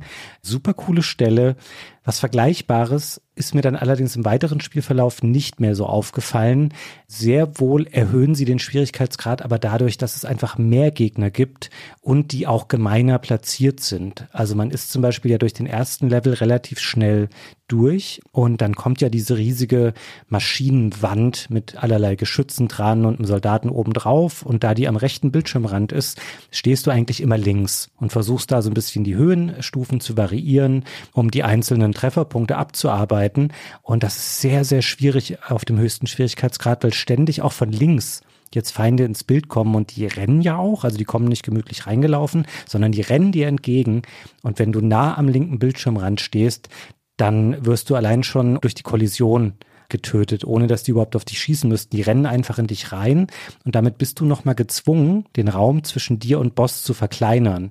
Also das macht diese Stelle wirklich schwieriger und dieses anspruchsvollere Verhalten setzt sich auch in den weiteren Leveln des höchsten Schwierigkeitsgrades dann durch. Also ich sag mal, da muss man wirklich schon Lust drauf haben. Also man kann das Spiel gut auf dem Standard-Schwierigkeitsgrad spielen und dann hat man eine ganz adäquate Herausforderung, die man irgendwann auch besser lernt und dann auch mal meistern kann. Ja, vielen Dank für diesen kleinen Exkurs. Wir kommen später nochmal zu verschiedenen Versionen des Spiels, die man heute noch spielen kann. Ich habe da eine gespielt, da kann man genau diese Automaten-Settings auch konfigurieren. Deswegen ist ganz interessant, dass sie da durchaus solche Optionen vorgesehen hatten. Es ist halt ein bisschen schade, dass diese, gerade für Lebenszugewinne, ich glaube, alle Optionen, die du jetzt beschrieben hast, die machen das halt nur noch schwerer tatsächlich. Und von den vier Schwierigkeitsgraden sind zwei über dem Standardschwierigkeitsgrad. Also das ist nicht auf super hart konfiguriert von Haus aus, sondern das wird auch tendenziell eher nur noch schwieriger, wenn man anfängt, die Einstellungen zu verändern. Ja, ja. Sollen wir denn mal von dieser technischen Betrachtung des Automaten überwechseln, wie das Spiel eigentlich entstanden ist? Fangen wir mal an mit der Firma, die es gemacht hat, mit Konami. Wir haben schon vielfach Konami-Spiele besprochen. Ich erinnere mich allerdings überhaupt nicht, ob wir schon mal erklärt haben, wie der Name zustande gekommen ist. Das haben wir bestimmt schon mal gemacht. Ich sag's aber auf jeden Fall nochmal, falls wir es noch nicht gemacht haben. Der Name Konami ist ein Kunstwort, das zusammengesetzt ist aus den ersten zwei Buchstaben der jeweiligen Nachnamen der Gründer. Die heißen, ich sage jetzt mal drei japanische Namen, möglicherweise verballhorne ich sich schon wieder. Kagemasa Kosuki, von dem ist das Ko, Yoshinobu Nakama, von dem ist das Na und Tatsuo Miyasako, von dem ist das Mi, Konami. Der Herr Kozuki, der war dann auch noch lange Jahre Vorsitzende des Unternehmens. Die Firma wurde schon 1969 gegründet, also schon ewig lange im Geschäft, hat aber anfangs eher so Musik-Jukeboxen vermietet und repariert, also gar nicht selber hergestellt. Dann haben sie gesehen, dass dieses Arcade, dieses Spielding da irgendwie kommt und haben sich 1973, das ist auch das Jahr, in dem die Firma sozusagen offiziell gegründet wird, mit diesem Namen und ins Handelsregister eingetragen wird, da haben sie sich entschieden, dass sie jetzt auch Arcade-Automaten bauen wollen. Das hat eine Weile gedauert. Sie haben noch ihr normales Geschäft weiter betrieben und haben dann 1978 ihr erstes Spiel rausgebracht in die Spielhalle. Also ne, richtiges Kabinett mit allem drum und dran. Und das erste Spiel war Space King. Schon dafür haben sie eine angepasste Hardware gebaut. Das Gameplay ist jetzt nichts Besonderes. Das Spiel ist so ein Space Invaders Clone, hat ein paar kleine Unterschiede zu Space Invaders, sieht ein bisschen anders aus, aber eigentlich ist es erkennbar Space Invaders. Damit haben sie angefangen damals. Könnte aber durchaus erfolgreich gewesen sein, denn in den Jahren darauf schließt sich eine Expansion der Firma an. Also man beginnt dann Anfang 1979 damit, Produkte in die USA zu exportieren und damit wird auch der Grundstein gelegt gelegt für die zukünftige Expansion der Firma ins Ausland. Man beginnt 1982 mit Herstellung und Verkauf von PC-Software. Und dann im gleichen Jahr, Ende 1982, wird Konami of America gegründet. Also man hat dann auch eine Niederlassung in den USA. Im Folgejahr beginnt man damit für die zunehmend beliebteren japanischen Heimcomputer der MSX-Reihe Spiele zu machen. Und wieder ein Jahr später, im Juni 1984, gründet man Konami Limited, heute Konami Corporation of Europe in Großbritannien und ist damit quasi schon auf allen wichtigen Märkten vertreten. Dazu kommt Ende 1984 noch die Konami GmbH in Deutschland. Ey, ich meine, 1984 haben die den deutsche Dependance gegründet. Wahnsinn, ne? Ja, also das ist echt für einen japanischen Hersteller ist das, finde ich, super überraschend, dass die so früh schon hier waren. Wir machen mal eine Top 3 irgendwann der japanischen Spielefirmen mit Niederlassungen in Deutschland, wann die die hatten. Ich glaube, da könnte Konami echt früh dabei gewesen sein. Sei es drum, 1985 hat Konami dann begonnen, Spiele für das Famicom zu entwickeln und da wird dann später auch eine große Zukunft für die Firma drin liegen, weil diese Konsole ja wahnsinnig erfolgreich wird. Nach dem großen Crash ist das so ein bisschen die Wiederauferstehung, die Nintendo durch diese Plattform einleitet. Aber zunächst mal ist man noch einige Jahre in der Spielhalle aktiv, denn auch die ganzen Mittel für diese Expansion, die kommen ja durch Erfolge, die man in der Spielhalle erzielt. Und ich habe das vorhin schon mal anklingen lassen.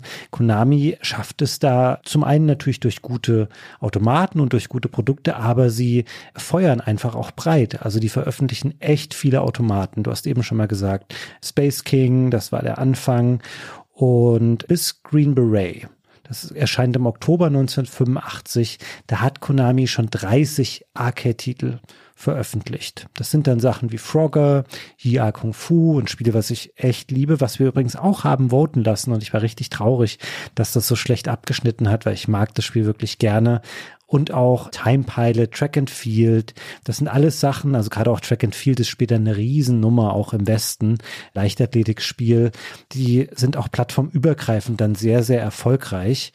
Jetzt fragt ihr euch vielleicht, warum habe ich jetzt von Space King bis Green Beret genau diesen Zeitraum abgesteckt, der jetzt hier Ende 1985 endet, also bei Green Beret, weil das ein Spiel ist, das prägend ist auch für die Entstehung von Contra. Man kann fast sagen, es ist ein bisschen ein Vorgänger im Geiste, denn es hat viele der Elemente von Contra schon mitgebracht.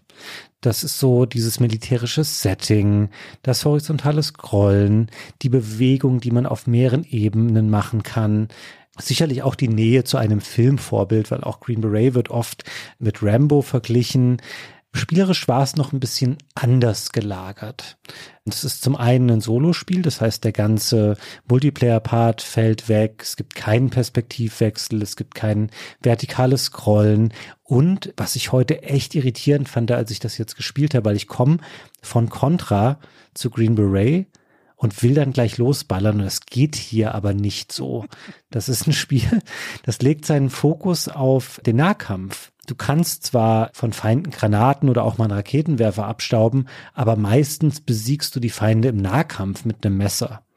Und dadurch bekommt das Spiel einen ganz eigenen Rhythmus. Du musst halt oft nah an die Feinde rangehen. Das Timing, mit dem man angreift, spielt eine ganz große Rolle. Und genauso ist es auch so, dass die Feinde nicht unbedingt mit Projektilen einen angreifen, sondern es ist häufig ein Kampf auf sehr kurze Distanz und dadurch etwas anderer spielerischer Fokus. Dennoch, wenn man die Spiele nebeneinander liegt, da siehst du schon, dass das der Vorgänger quasi ist oder die Inspiration für das andere Spiel. Und das ist auch so, dass später in Tests als Contra dann auf die Heimkontrolle Konsolen kommt, wird auch häufig Bezug genommen auf Green Beret und da hat auch jemand, ein Tester der japanischen Famitsu, der hat damals gesagt, das sei im Grunde genommen ja nur eine aufgebaute Version davon, aber jetzt springe ich fast schon voraus. Vielleicht hast du noch ein bisschen mehr praktische Erinnerungen auch an Green Beret. Das ist sicherlich was, was bei mir, das kam halt so früh für den C64, das habe ich überhaupt nicht präsent oder habe das damals, glaube ich, auch nicht gespielt.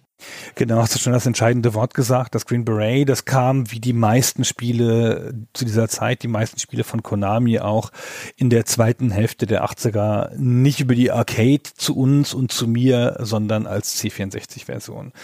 Ich habe da super positive Erinnerungen dran, viel positivere Erinnerungen als an die C64-Version von Contra, die wir später noch kurz erwähnen. Das hatte so riesige Sprites, das Green Beret, und so eine ganz klare, reduzierte, super gut lesbare Grafik und echt so ein ganz klares Spielprinzip von links nach rechts und alle abmurksen. Aber die Gegner sind irgendwie überlegen, zahlenmäßig und du bist immer sehr verwundbar mit deinem Messer. Und das, was du gesagt hast mit dem Rhythmus, das ist schon so. Das hat so ein, das ist jetzt ein bisschen albern, aber es hat so einen musikspielhaften Rhythmus. Die kommen so auf dich zu und du machst so Schritt, Schritt, tschick, ah, getötet. Schritt, Schritt, ausweichen, Schritt, tschick, getötet und so weiter. Und manchmal hast du so dann wie so ein Trommelwirbel, so zack, zack, zack, drei Gegner tot, weil du genau so treffen musst. Und dieses genaue Drücken, wenn der Gegner genau in der Entfernung ist, dass du ihn töten kannst mit diesem Messerstich, das ist das, was die Herausforderung hier bei diesem Spiel ausmacht. Und man hört ja schon, das ist ganz anders als bei Contra, wo es um ganz andere Sachen geht, um die Bewegung im Raum, um das Ausweichen und das Überleben in dieser von Kugeln angefüllten Welt, wo die Welt hier eher von Gegnern angefüllt ist. Naja, wurscht. Green Beret, eins meiner Lieblingsspiele von früher. Ich höre schon auf jetzt. Das Spiel, die Arcade-Version, enthält keine Entwickler-Credits im ROM und es ist also nicht bekannt, wer genau Green Beret gemacht hat. Also vielleicht weiß es jemand da draußen und ich habe eine Quelle übersehen. Ich habe das nicht feststellen können. Es erscheint mir ziemlich wahrscheinlich, dass Mitglieder des späteren Contra-Teams beteiligt waren oder zumindest mal engen Kontakt zum Green Beret-Team hatten. Konami war ja noch nicht so groß und die haben ja da alles in-house gemacht. Kuchi Hiroshita, der Director von Contra und der Vollverantwortliche für das Contra-Team, der war bereits seit 1981 bei Konami, hat da bereits eine ganze Reihe von Spielen entwickelt. Sein erstes Spiel hieß Amida, das war so eine Art Pac-Man-Variante mit einem leicht anderen Spielprinzip, wo man so Felder ausfüllen musste. Ganz interessant. Das war schon 1981 gleich direkt. Während der Entwicklungszeit von Green Beret, wo er ja vielleicht nicht mitgearbeitet hat, aber vielleicht auch irgendwie Kontakt zu hatte, hat er am Twin Bee gearbeitet. Das ist ein Vertikalshooter mit vielen Feinden und Power-Ups und Waffen und Bossen aber mit einem cuten Thema. Es ist alles klatschbunt und es fliegen so Glocken rum und es kommen keine militärischen Aspekte vor. Es ist alles irgendwie ganz niedlich und ganz nett und ganz lieb alles. Die Steuerung des Spiels besteht typischerweise, für wie diese Spiele halt alle so sind, aus einem 8-Wege-Joystick und zwei Tasten. Eine Taste zum Abschießen von Feinden in der Luft und eine zum Abwerfen von Bomben auf Bodenfeinde. Das ist ja das Schema, das Xivius ein paar Jahre vorher, 1984 glaube ich, etabliert hat. Jedenfalls 1986 macht dann Hiroshita das Spiel Jackal als Teamleiter und das ist ein bisschen ein logischer Schritt für jemanden, der schon mal einen vertikalen Shooter gemacht hat. Das ist nämlich ein Militärspiel und 1986 ist ja schon ein Jahr nach Green Beret und Green Beret war ein großer Erfolg für Konami, wurde auch auf viele andere Plattformen portiert. Ich habe ja schon für eine C64-Version gesprochen. Deswegen ist es jetzt für Konami einigermaßen logisch, wieder ein Militärthema zu haben, also ein Spiel zu machen mit einem militärischen Setting und das auch vielleicht jemandem zu geben, der schon mal einen Vertikalshooter entwickelt hat. In Jekyll kommt nämlich das zum Tragen, Militär- und Vertikalshooter-Erfahrung, weil man da in der Top-Down-Ansicht einen Jeep steuert mit so zwei Green Barretts drin und das Fahrzeug fährt so vertikalshooterhaft von unten nach oben und man kann nur nach oben schießen, aber alles findet am Boden statt, nicht wie im Vertikalshooter, wo man in der Regel fliegt so. Das Spielziel ist, man muss Gefangene befreien, dann erhält man Extras, das geht darum, dass man Kriegsgefangene aus Vietnam heimholt. Jahre nach dem verlorenen Krieg schickt man dann die Elitetruppen hin, um die Gefangenen zu retten. Bisschen erinnert das an den zweiten Rambo-Film, der ist auch nicht unbekannt geblieben in Japan. Und diese inhaltliche Nähe von diesem Jackal, diesem Top-Down-Ansicht-Spiel zum Militärthema von Contra war so naheliegend, dass Konami später die NES-Versionen beider Spiele in gemeinsamen Anzeigen beworben hat. Ihr müsst jetzt kurz auf die Chaptermarks gucken von eurem Podcast-Player, weil es da diese wunderschöne Anzeige gibt von Konami, wo sie die jeweiligen Helden dieser beiden Spiele so als muskulöse Models in Militäruniformen abgebildet haben, wo dann rechts der Lance und der Bill steht, also die beiden aus Contra und links lehnen sich an ihren Jeep, weil sie fahren ja in einem Jeep rum, zwei der Leute von den Jackals. Ich würde sagen, es ist Colonel Decker und Corporal Gray, aber da gibt es mehr Jackal-Typen bei denen und für mich sieht ein Muskelsoldat aus wie der andere. Ich bin nicht ganz sicher, ob es die sind. Das ist lustig, weil dann müsste ja Jekyll auch im Jahr 2633 gespielt haben, sonst würden die ja gar nicht zusammen in einem Universum existieren. Oder es liegt vielleicht daran, aber das ist die Geschichte für einen anderen Podcast, dass man vielleicht auf dem NES Contra dann einfach in eine andere Zeit verfrachtet hat in den USA. Das besprechen wir vielleicht nochmal an anderer Stelle. Sei es drum, ich finde es putzig, wie das hier gemeinsam zusammengepackt wird und auch in dieser Anzeige dann steht, take charge of a handful of America's toughest commandos. Das gefällt mir wirklich sehr, sehr gut. Springen wir mal wieder zurück zu dem Thema Contra, über das wir ja eigentlich heute sprechen. Es ist ein bisschen naheliegend, dass man dieses Militärthema weiter reiten wollte zur damaligen Zeit, nachdem man schon Green Beret und Jekyll gemacht hat. Und so kam dann eben der Koichi Hiroshita zu Contra. Und es besteht die Intention auf jeden Fall, ein filmhaftes Spiel zu machen. Wir haben über die Einflüsse jetzt schon gesprochen und tatsächlich ist es auch so, als sie mit der Entwicklung beginnen, jetzt machen wir wieder einen Bogen zu verhindern, der Gedanke dieser Vertikalität, der ist eigentlich noch viel konsequenter angedacht. Letzten Endes gibt es ja nur diesen Wasserfalllevel im fertigen Spiel, wo das wirklich sinnvoll sich darstellt, dass man eben so einen Hochkantmonitor hat. Das sollte eigentlich ein bisschen anders ablaufen, nämlich dass man viel Bewegung nach oben und unten hat, aber das hat nicht so gut funktioniert. Im Verlauf der Entwicklung hat man dann gemerkt, na, ist vielleicht doch nicht so das Richtige und dann hat man das nach und nach stärker in die horizontale Richtung geschoben und dann vielleicht aber gesagt, naja, die Automaten haben wir jetzt aber schon so in der Konfiguration, die bleiben jetzt so. So ist eben diese Vertikalität dann zurückgeschraubt worden. Wo man auch relativ schnell entschlossen war, war das Setting und dass man eben so starke männliche amerikanische Helden in diesem Spiel hat. Übrigens Bill ist eigentlich der Held von Contra. Also Lance ist nur der Charakter, der als Bonus dann da noch hinzugefügt wurde, damit man eben was hat für den Zwei-Spieler-Modus, aber Bill eigentlich der Charakter von Contra und somit war dieses Armee-Setting auch schon definiert. Aber diese Figuren hatten eigentlich sogar, um es jetzt mal vereinfacht zu sagen, noch mehr Kraft. Die sollten nämlich übermenschlich sein und ihre Gegner auch mit Tritten und Schlägen besiegen können. Also so ein bisschen wie, ich weiß gar nicht, wer macht denn sowas? Batman zum Beispiel. Gut, Batman ist nicht übermenschlich stark, aber der benutzt keine Schusswaffen. Ihr wisst, worauf ich hinaus will.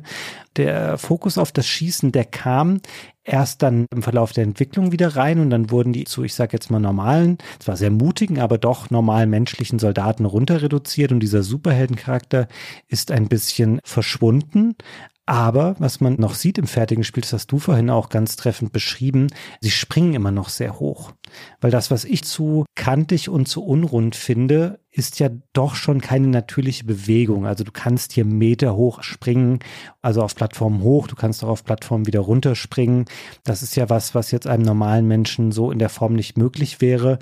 Und das ist ein Überbleibsel aus einer früheren Konzeptphase diese Idee dessen, dass man in feindliche Basen eindringt, das ist auch was, was eigentlich eine etwas größere Rolle einnehmen sollte. Es ist durchaus noch prominent im Spiel vertreten. Es gibt ja zwei dieser Abschnitte, aber das wäre auch noch stärker gewesen. Es wird ja auch in der Arcade-Version in der zweiten Spielhälfte dann komplett aufgegeben. Da findet das nicht mehr statt, sondern dann folgen quasi alle diese Abschnitte direkt hintereinander, ohne dass das nochmal aufgegriffen wird. Dennoch, es bleibt hier bei einer sehr großen Bandbreite an Aufgaben, an Gameplay-Herausforderungen, die geboten werden und auch visuell. Also haben wir jetzt schon hinreichend beschrieben, was die einzelnen Levels sind. Da sieht wirklich kein Abschnitt aus wie der andere. Und all diese Sachen wurden wohl auch einzeln entwickelt. Also man ist daran rangegangen wie an Filmszenen, hat gesagt, hey, wir haben eine Idee, wir möchten eine Actionsequenz vor einem Wasserfall machen, hey, wir möchten hier was auf einer Dschungelinsel machen oder wir möchten hier durch eine Alienbasis laufen. Und dann hat man diese Einzelteile zusammengefügt und ein spielerisches Grundgerüst gefunden, das man ja zwar ein bisschen feingeschliffen und auch ein bisschen verändert hat im Verlauf der Entwicklung, aber eben so, dann auch angepasst hat, dass es für all diese Action-Ideen und diese Set-Pieces, die man hatte, funktioniert hat. Und wenn man das dann vergleicht, um da jetzt nochmal den Bogen zu Green Beret zu machen, dann ist das einfach schon eine ganz, ganz deutliche Weiterentwicklung in relativ wenigen Jahren, weil das Green Beret eben vier Stages hat, die grafisch sehr, sehr ähnlich sind. Das heißt, man hat hier eine sehr starke Evolution über das Inspirationsspiel hinaus. Und das ist sicherlich was, was Konami sehr viel Arbeit gemacht hat. Also das ist auch überliefert, dass man sehr intensiv an diesem Spiel gearbeitet hat, gleichzeitig aber auch versucht hat, als Team gemeinsam noch Inspiration zu finden oder auch Recherche zu betreiben. Zum Beispiel, also wir sprechen hier von einem Team, das waren nicht mal zehn Leute, die an Contra gearbeitet haben, also ein kleines Team, wie es damals üblich war. Die haben dann auch gesagt, wir gehen mal ins Kino und gucken uns irgendwie einen neuen Actionfilm aus Hollywood an. Und sie haben auch Arcade-Spiele sich angeschaut, auch von anderen Firmen, um einfach zu gucken, hey, was machen die eigentlich so? Hab's vorhin schon mal erwähnt, dieses Action-Untergenre Run and Gun ist was, was damals nicht nur Konami beackert, auch Capcom, Data East und andere. Jeder möchte hier seinen Fußabdruck hinterlassen in diesem Bereich und Konami macht das eben mit Contra. Konami hat da den starken Willen, aus diesem Spiel was Besonderes zu machen, ein Statement. Es klingt jetzt so ein bisschen abgedroschen, weil es soll ja jedes Spiel was Besonderes sein, theoretisch. Aber Konami geht hier längere Wege und die wissen auch, was sie hier haben mit diesem Titel. Diese Entscheidung für den vertikalen Bildschirm, die das Spiel ja schwerer macht und die ein bisschen kontraintuitiv wirkt, wie ich gesagt habe vorhin, die fällt richtig nach einer langen Diskussion in der Entwicklung und sie wollen sich mit dieser Entscheidung abgrenzen zu den anderen Side-Scrolling-Spielen.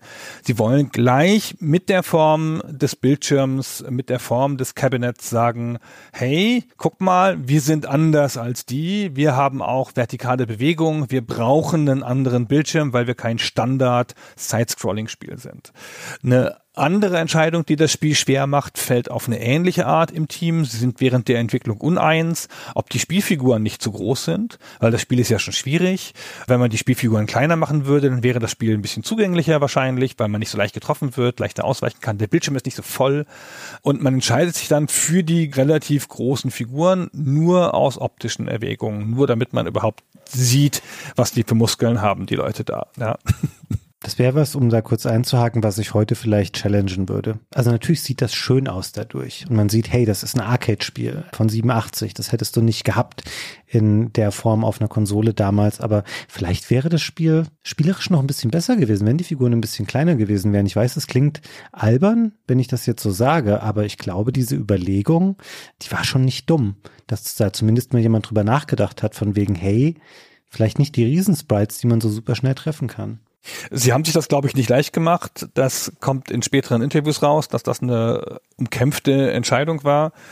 Also da gibt es, glaube ich, gute Gründe für beide Varianten. Es muss halt auch gut aussehen. In der Spielhalle hast du halt nur ein paar Sekunden, um die Leute anzuziehen, wenn die da vorbeilaufen und mal so rüber gucken. Jetzt sind wir ja schon quasi in der Entwicklungsphase so weit vorangeschritten, dass das Spiel schon nahezu fertig ist. Kurz zum Publishing und damit zum Namen. Der Name Contra ist auch der Name, den das Spiel in Japan hat. Es hat eine ausländische Tochterfirma vorgeschlagen, haben sie im Interview gesagt, ohne die zu spezifizieren. ich würde mal sagen, das waren die Amerikaner, die das vorgeschlagen haben. Und die schreiben das auf der Packung mit Kanji-Schriftzeichen. Das Japanische hat ja mehrere Schriftsysteme und ich bin kein Experte dafür, aber das Kanji-System ist das, was aus dem Chinesischen kommt, glaube ich. Und das ist das, was so Bilder hat, also wo halt so ein Zeichen noch eine bildhafte, also eine Bedeutung hat, also ein ganzes Wort bedeuten kann, wohingegen die anderen japanischen Schriftzeichen einfach für Silben stehen. Und hier benutzen sie, und das ist offenkundig so eine Art von Kunstgriff oder so ein künstlerisches Statement, sie benutzen Kanji-Schriftzeichen nicht für ihre Bedeutung, sondern für ihren phonetischen Wert. Und sie machen eine Art lautmalerische Nachstellung des westlichen Wortes Contra in eine für Japan Japaner aussprechbare Version durch den phonetischen Wert der drei Kanji, die da drauf sind. Kontora heißt das Spiel im Japanischen. Kontora, nehme ich an. sehr irritierend jetzt aus heutiger Sicht, aber ich verstehe auch nichts davon von der japanischen Namensgebung. Eigenwillige Namen dieser Art, insbesondere mit Kanji, da war, glaube ich, gerade eine Höhephase, das war gerade populär in Japan, das hat man öfter gemacht, auch in anderen popkulturellen Medien. Insofern sind sie da, glaube ich, einem Trend gefolgt. Die europäischen Versionen, die heißen ja bekanntlich nicht Contra, sondern Grisor. Das wurde, man kann es sich fast denken, auch nicht von den Japanern vorgeschlagen, sondern es kommt auch von einer ausländischen Tochter. Ich nehme mal an, die Engländer waren das. Das ist ja natürlich ein bisschen ein sehr anderer Name, da kenne ich auch keine Geschichte dazu, wie die da drauf gekommen sind und so. Die hießen da plötzlich so und sind dann so ein bisschen Wege dafür gegangen, um das auch beschreibend noch festzulegen. Also sie haben dann gesagt, okay, der Hauptcharakter heißt dann Grisor. War das Lance Grisor dann oder Bill Grisor? Also sie haben nicht Bill Reiser genommen und daraus Bill Grisor gemacht, sondern sie haben Lance Grisor genommen und das war dann der Held. Also das ist ein sehr komischer Kunstgriff. Ich weiß auch nicht, warum sie das gemacht haben. Naja, aber dann heißt es halt in Europa, heißt dann die Arcade-Version Grisor, bis sie indiziert wird. Und dann gibt's auch die Version für die Heimcomputer, die C64-Version, die ich gespielt habe. Das war auch ein Grisor, aber wie gesagt, in Deutschland alles dann indiziert. Kurz zur Entwicklung des Spiels. Es kommt in den Interviews, die dann halt Jahre später da sind, immer wieder so beschönigend raus. Das war wahrscheinlich auch wieder, wie in den frühen Jahren, immer eine Tortur. Das Team hat nur ein halbes Jahr Zeit für das Spiel, für ein ambitioniertes, großes Spiel, das Sachen macht, die sie so noch nicht oft gemacht haben. Und in den letzten beiden Wochen vor der Fertigstellung schlafen alle im Büro, damit sie die Wegezeit einsparen. Bei Contra 2, also bei Super Contra, das dann relativ bald danach erscheint, nur ein Jahr später, da haben sie dann angeblich nur drei Monate Zeit, laut oh. einem Interview. Das geht ja fast gar nicht. Das ist ja auch nochmal ein Spiel, das nochmal einiges ändert. Das ist ja nicht einfach nur neue Level für das erste Spiel. Das Spiel erscheint aber ein Jahr danach. Also theoretisch hätten sie ja auch fast ein Jahr Zeit haben können, aber vielleicht haben sie nicht gleich angefangen, oder? Tatsächlich erscheinen Contra und Super Contra zumindest in Japan beide im Jahr 1987. Also das erste im Februar, das Super Contra im Dezember. Und das ist schon nicht viel Zeit. Und wahrscheinlich wird Konami ja erstmal geschaut haben, wie performt denn eigentlich Contra auf dem Markt und nicht sofort gesagt haben, ja, macht ihr schon mal eine Fortsetzung und wir gucken dann mal, ob sich das zehnmal oder zehntausendmal verkauft kann mir schon vorstellen, dass sie sehr wenig Zeit dafür hatten. Und du hast es eben schon mal gesagt, es ist nicht nur gleiches Spielkonzept mit neuen Levels, sondern sie versuchen da auch ein bisschen wieder Dinge zu verändern. Sie streichen zum Beispiel diese Pseudo-3D-Abschnitte in den Basen und dafür kommen solche Top-Down-Levels ins Spiel, die näher dann noch an Ikari Warriors sind, von denen ich sagen muss, zumindest technisch oder visuell sind die nicht so beeindruckend wie diese Basenabschnitte im ersten Contra. Dennoch auch Super Contra. Starkes Spiel, macht Spaß, funktioniert gut. Es hat natürlich nicht mehr ganz den Wow-Effekt des ersten Teils. Dafür ist halt schon einiges ähnlich. Ist eine ambitionierte Fortsetzung für die wenige Zeit, die sie wahrscheinlich für das Spiel hatten und wird auch zum Großteil natürlich dann vom gleichen Team gemacht, also wieder unter der Leitung von Koji Hiroshita und damit ist dieses Team auch blockiert dafür zu sagen, ah, wir wollen das Spiel vielleicht auch mal für Heimkonsolen rausbringen. Für Konami ist es nicht so relevant, an dieser Stelle zu sagen, ja, wir möchten das auf den C64 bringen, damit Gunnar das spielen kann, oder auf den Amstrad oder so, da hat Konami keine Aktien drin. Also auch wenn die eine europäische Niederlassung haben, da geht eine Lizenz dann an, ich glaube, es ist Ocean zu der Zeit. Und dann programmieren europäische Entwickler das quasi neu für diese Systeme. Aber ein großer Fokus für Konami wird dann darin liegen, das Spiel auf Nintendos Famicom beziehungsweise NES zu portieren, wo Konami große Erfolge hat zu der Zeit dann auch. Also das ist ein weiteres wichtiges Standbein und dafür muss aber ein neues Team rangeholt werden, da eben das Originalteam blockiert ist und da übernimmt dann Shigeharu Umizaki die Leitung. Ist auch jemand, der ist zu der Zeit schon einige Jahre Jahre bei Konami, hat an Spielen für Atari 2600 und die MSX-Computer mitgearbeitet. Und dann wird er dem Nintendo-Team bei Konami zugeordnet. Und er hat auch mal erzählt, dass damit mit dieser Einführung des Nintendo-Teams eine Professionalisierung bei Konami einhergegangen sei. Wir haben es eben schon mal gesagt, Konami macht Spiele am Fließband in der ersten Hälfte der 80er und es gab kaum richtige Projektverantwortliche innerhalb dieser Projekte. Das waren oft kleine Teams aus nicht mal fünf Leuten, die ein Spiel zusammengekloppt haben und dann hat eben ein Programmierer oder ein Designer halt diesen Director oder Planner Posten noch mit ausgefüllt. Das ändert sich auf dem NES. Die Teams werden ein bisschen größer. Umesaki arbeitet schon mit einem Team am NES-Port des Konami-Shooters Salamander. Und dann sollen sie eben Contra auf das NES bringen. Und das ist zunächst mal schwierig. Das NES ist ja keine super leistungsfähige Plattform. Du hast uns vorhin viel über die Arcade-Hardware erzählt. Das sind natürlich auch schon teilweise ältere Teile. Dennoch, um das jetzt mal ganz vereinfacht zu sagen, das, was wir in der Spielhalle bei Contra sehen, ist eher auf dem Niveau der 16-Bit-Konsolen, die später dann erst erscheinen werden. Das Spiel muss sehr aufwendig angepasst werden für das NES. Da könnte man jetzt noch mal einen eigenen zweistündigen Podcast zu machen, was hier alles gemacht wird, auch dann für verschiedene lokale Versionen unterschiedlich. Aber um das mal zusammenzufassen, ist es diese Verbreiterung des sichtbaren Spielbereichs, weil es eben für 4 zu 3 Fernseher dann ausgelegt ist. Du hast eine ganz andere Art des visuellen Stils, sehr viel bunter, sehr viel kontrastreicher, also nicht so ansprechend. Das ist nicht so hübsch wie der Arcade-Automat, aber dafür gut lesbar, weil die Farben schön knallig sind, alles ist deutlich, die Sachen sind groß, du hast einen großen Sichtbereich. Das Spiel spielt sich sehr gut auf dem NES. Die Steuerung ist verbessert. Also hier finde ich, macht das Springen mehr Spaß, gefällt mir deutlich besser. Und du hast auch noch ein paar konzeptuelle Veränderungen in der Form, dass der Koop-Modus jetzt quasi einen geteilten Lebensvorrat hat. Das heißt, es muss nicht ein Spieler zuschauen, wenn der andere seine Leben verbraucht hat. Und du hast diese Level-Neustrukturierung, die wir ganz am Anfang mal erwähnt haben. Das heißt, die zweite Spielhälfte wird aufgebrochen in verschiedene Einzellevel, die dadurch länger werden.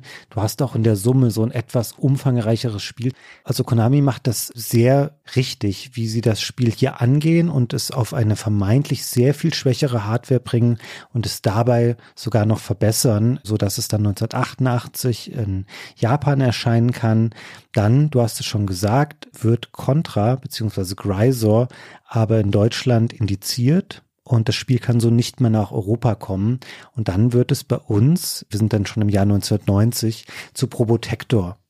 Einem Spiel, in dem Bill und Lance Roboter sind mit anderen Namen. Der ganze Soldaten-Background ist getilgt aus dem Spiel. Alle menschlichen Charaktere, auch Gegner, sind verschwunden. Das sind jetzt alles Roboter und Maschinen. Und du hast quasi nochmal ein Spiel mit der ganz eigenen, etwas anderen Note, das hier bei uns erscheint, von dem ich sagen muss, ich fand es als Kind auch cool mit den Robotern. Als ich ein paar Jahre älter war, dachte ich dann so, oh, ist ja wieder blöd mit Zensur und wir haben nicht das richtige Spiel bekommen. Aber kann da heute auch sagen, hey, auch Probotector, was man dann ja beibehalten hat, noch für einige Jahre und andere Spiele, hat für sich selber auch funktioniert und war vielleicht sogar eine Abwechslung zu vielen Spielen, wo du eben eher mit Marines oder mit so menschlichen Charakteren rumgelaufen bist. Ich finde das so nett, dass man natürlich damals das einfach völlig okay fand und jetzt dann halt x Jahre später denkt, ich bin ja betrogen worden als Kind. Die haben mich angelogen. Das waren gar keine Roboter. Das ist ja schon ein bisschen lustig. Ich finde es aber echt interessant, weil ich bin nicht hundertprozentig sicher, aber meines Erachtens ist das das erste Spiel, in dem für Deutschland, um eine Indizierung zu vermeiden, komplett alles auf Roboter gedreht worden ist. Das ist ja so ein Phänomen, das kennen wir ja aus den 90ern später, da werden ja in Ego-Shootern ständig dann Roboter eingeführt, überall wird das Blut grün und hier ein ganzes Spiel umgebaut, komplett alle Gegner angefasst, die beiden Helden angefasst, ganz neue Titelartwork logischerweise, andere Hintergrundstory, alles umgedreht und so. Das ist echt erstaunlicher Aufwand und auch super gemacht, ja. Man fällt einem ja nicht auf, wenn man es nicht weiß, dass das nicht von vornherein so geplant ist. Wohingegen ja in vielen Spielen dann irgendwie die Story noch gleich bleibt und plötzlich sind alle Roboter oder so. Und dann wunderst du dich plötzlich, warum ne, da Roboter sind, die vorher nie erwähnt worden sind. Und hier ist es aber echt einfach sauber durchgemacht. Und Probotector ist so ein schöner Name, finde ich. Finde ich auch. Also es ist ein besserer Name als Greiser, da sind wir uns ja einig. Ja, genau. Die NES-Version, die kam ja 1988 raus und diese Indizierung von Greiser, die du angesprochen hast, die war im August 1988.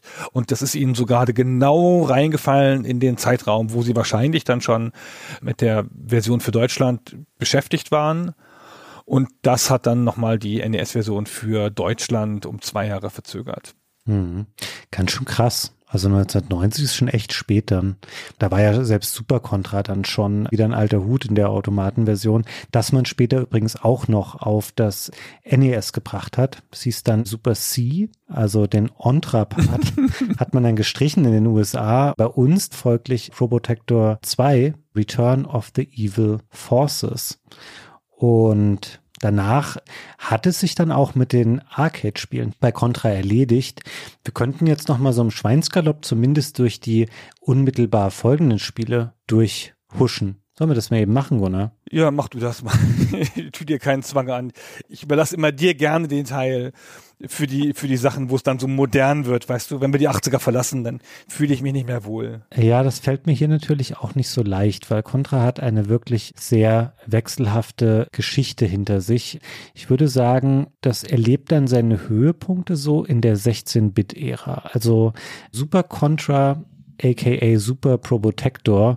Das ist ein fantastisches 16-Bit-Action-Spiel auf dem Super Nintendo. Hier noch viel stärker dieser Set-Piece-Gedanke im Vordergrund. Also spielt heute da mal Level 1 und schaut euch mal an, was alleine da alles im ersten Level abgeht. Das ist super crazy an Momenten, die da irgendwie auch gescriptet sind und nicht passieren und die Levelumgebung verändern und dann zwischen Bosse und Endbosse. Also richtig starkes Actionspiel. Es dauert dann noch mal eine Weile und 1994 kommt auch ein exklusives Spiel auf Segas Mega Drive, nämlich Contra Hardcore. Habe ich jetzt auch noch mal gespielt für den Podcast. Ist ein bisschen anders, ist sehr schnell, auch sehr schwer, ist ein bisschen schräger so und hat auch mehr so organischere Gegner, würde ich jetzt mal sagen. Aber auch ein wirklich gutes Spiel. Und dann kann man die Serie eigentlich erstmal knicken. Sie kommt dann zwar auf der PlayStation 1 raus. Ich weiß nicht genau, was bei Konami dann irgendwie passiert ist, aber sie vergeben dann die Produktionsaufträge an ein ungarisches Studio namens Appaloosa Interactive.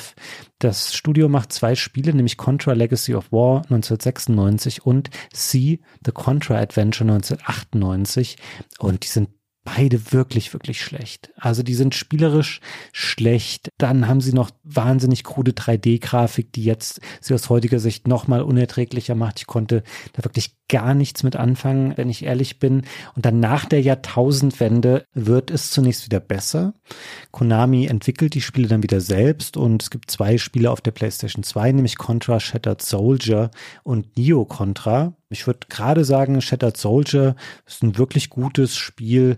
Neo Contra ist ein bisschen anders von der Spielperspektive her. Also da kann man sich so offener durch eine Spielwelt aus isometrischer Perspektive bewegen.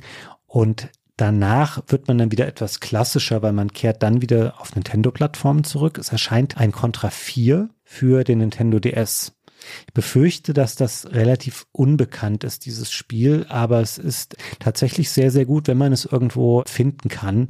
Das wird von Way Forward entwickelt, einem amerikanischen Studio, was auch bis heute noch oft sehr, sehr kompetente 2D-Spiele macht und ist eins der Spiele, das gibt's nicht so häufig auf dem DS, dass Spiele beide Bildschirme wirklich sinnvoll ausgenutzt haben. Du hast dann oft unten eine Karte oder irgendwie nur ein Feld, wo du mit einem Stift drauf tippen kannst und oben bellt dann der Hund in Nintendogs.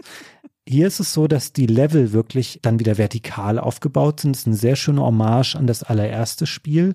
Und du kannst dich auch durch beide Bildschirme quasi bewegen. Enthält ganz viele Anleihen an die 8 und an die 16-Bit-Spiele. Tolles Spiel für den Nintendo DS. Dann vergeht wieder ein bisschen Zeit und es erscheint Contra Rebirth für die Nintendo Wii. Und das ist wahrscheinlich noch mal sehr viel unbekannter, weil das war ein reiner Download-Titel. Konami hatte damals mal die Anwandlung, dass sie gesagt hat, hey, wir haben ja noch diverse alte Marken rumfliegen und dazu machen wir solche Rebirth-Spiele. Es gab auch ein Castlevania und ein Gradius dazu. Das waren Download-Titel für diesen WiiWare Download-Service der Wii. Da war Nintendo mal einigermaßen progressiv, dass sie wirklich für so kleinere Projekte so eine eigene Online-Sparte hatten, so ähnlich wie Xbox mit Xbox Live Arcade. Aber da es den Wii Store jetzt ja schon einige Jahre nicht mehr gibt, sind leider diese Spiele und damit auch das Contra Rebirth komplett verschwunden. Und ja, jetzt beschleunige ich das noch mal ein bisschen. Es kommt dann 2009 noch Hardcore Uprising. Das ist ein Download-Titel für Xbox 360 und PS3. Habe ich damals ignoriert, weil es hat so einen sehr stark ausgeprägten Anime-Look. Ich habe den gar nicht mit Contra assoziiert, aber als Spiel ist es tatsächlich gut. Ich habe das jetzt mal nachgeholt. Es kommt von einem japanischen Studio und das macht durchaus Spaß. Und dann, ja, kommt nochmal die Contra Anniversary Collection 2019 raus. Da sind die ganzen 8 und 16 Bit Spiele drin, also alles, was wir heute besprochen haben an Arcade Automaten, an NES Spielen in allen Versionen, also mit und ohne Robotern und auch noch die 16 Bit Spiele, um hier an der Stelle auch gleich für euch die Frage zu beantworten, wie könnt ihr das, was wir hier heute besprochen haben, eigentlich noch spielen? Holt euch diese Collection. Die Spiele sind ganz vernünftig emuliert. Es ist ein bisschen Bonus Footage dabei, gibt es für alle aktuell aktuellen Plattformen. Was ihr euch nicht holen solltet, erschien im gleichen Jahr wie diese Anniversary Collection, ist Contra Rogue Ops. Wieder von einem anderen Studio, also Konami hat das echt rumgereicht, diese Contra-Reihe, da durfte irgendwie jeder mal ran, der Lust drauf hatte. Das ist so ein Twin-Stick-Shooter, auch mit isometrischer Grafik. Der ist relativ öde spielerisch, die Steuerung ist ungenau. Das kann man sich sparen. Also am ehesten heute noch die Anniversary Collection interessant und vielleicht, wenn man es auftreiben kann, würde ich sagen noch Contra 4. Boah, waren doch ein paar Spiele, habe ich gerade gemerkt, Gunnar. Aber ich glaube, damit haben wir die wichtigsten Spiele abgehandelt. Es gibt natürlich, so wie das immer ist, wenn du so eine große Marke hast, irgendwann machst du auch mal Mobile Games dazu. Das hat Konami auch gemacht.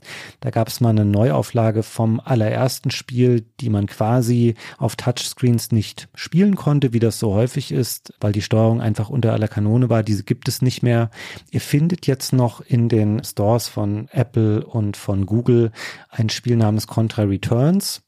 Das sieht nett aus, ist aber ein Free-to-Play-Spiel mit relativ ausgeprägten Pay-to-Win-Mechaniken, was von einer Tencent-Tochter entwickelt wurde oder noch wird. Das wird noch weiter gepflegt.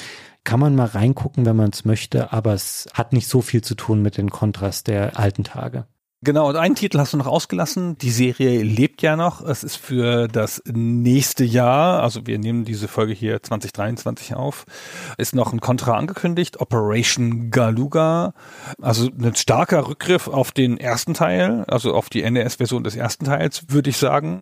In so einer 2D-Anmutung, aber halt frische, moderne Grafik logischerweise. Sie nehmen halt die alten Sachen wieder. Ne? Es gibt wieder den Spreadshot und auch den Laser, aber diese Waffen haben dann noch Overload-Fähigkeiten und es gibt ein Level, wo man mit Motorrädern rumfährt und alles ganz wild, ja, alles noch ein bisschen mehr, aber es sieht zumindest in den paar Sachen, die man davon gesehen hat, sehr nach einer Wiedererweckung der alten Marke auf eine vernünftige Art aus. Aber will mich da nicht zu weit aus dem Fenster lehnen. Also ich würde es tatsächlich fast machen, mich so weit aus dem Fenster lehnen, weil es macht auch Way Forward, die Contra 4 gemacht haben. Das werden die schon okay machen. Ich finde, der Grafikstil ist ein bisschen Geschmackssache, Aber da es eben ja quasi eine Neuauflage auch von Teil 1 werden soll, ich glaube, das wird passen. Es wird wahrscheinlich auch kein Vollpreisspiel werden, würde ich jetzt mal vermuten. Und ich glaube, da kann man sich zumindest als Fan drauf freuen. Weil man sagen muss, es gibt ja durchaus auch, wenn man heute die alten Contra-Spiele vermisst, also diesen kleinen Exkurs können wir ja auch nochmal machen am Ende. Es gibt ja durchaus andere Spiele, die das gut imitieren. Plays in Chrome zum Beispiel, finde ich, ist ein fantastischer Titel im Stil der alten 16-Bit-Contras. Ist jetzt, glaube ich, so jetzt so vier, fünf Jahre alt sein, kann man sich auch für alle Plattformen holen, finde ich wirklich sehr schön. Und ich glaube auch die Metal Slug Macher oder einige davon arbeiten gerade an einem neuen Spiel, was im nächsten Jahr erscheinen soll, was auch sehr in die klassische Kontrakerbe schlägt. So, Fabian, damit wollen wir es gut sein lassen für heute. Ja. Ich finde, wir haben das einigermaßen ausführlich besprochen. Es wird für Unterstützer noch eine Folge mit Zusatzinformationen geben. Das können wir an dieser Stelle schon mal sagen. Ansonsten war es das erstmal für heute mit Contra. Vielen Dank, Fabian, für das Gespräch und vielen Dank euch fürs Zuhören bis hierher und bis zum nächsten Mal. Ja, von mir auch vielen Dank und bis zum nächsten Mal. Tschüss.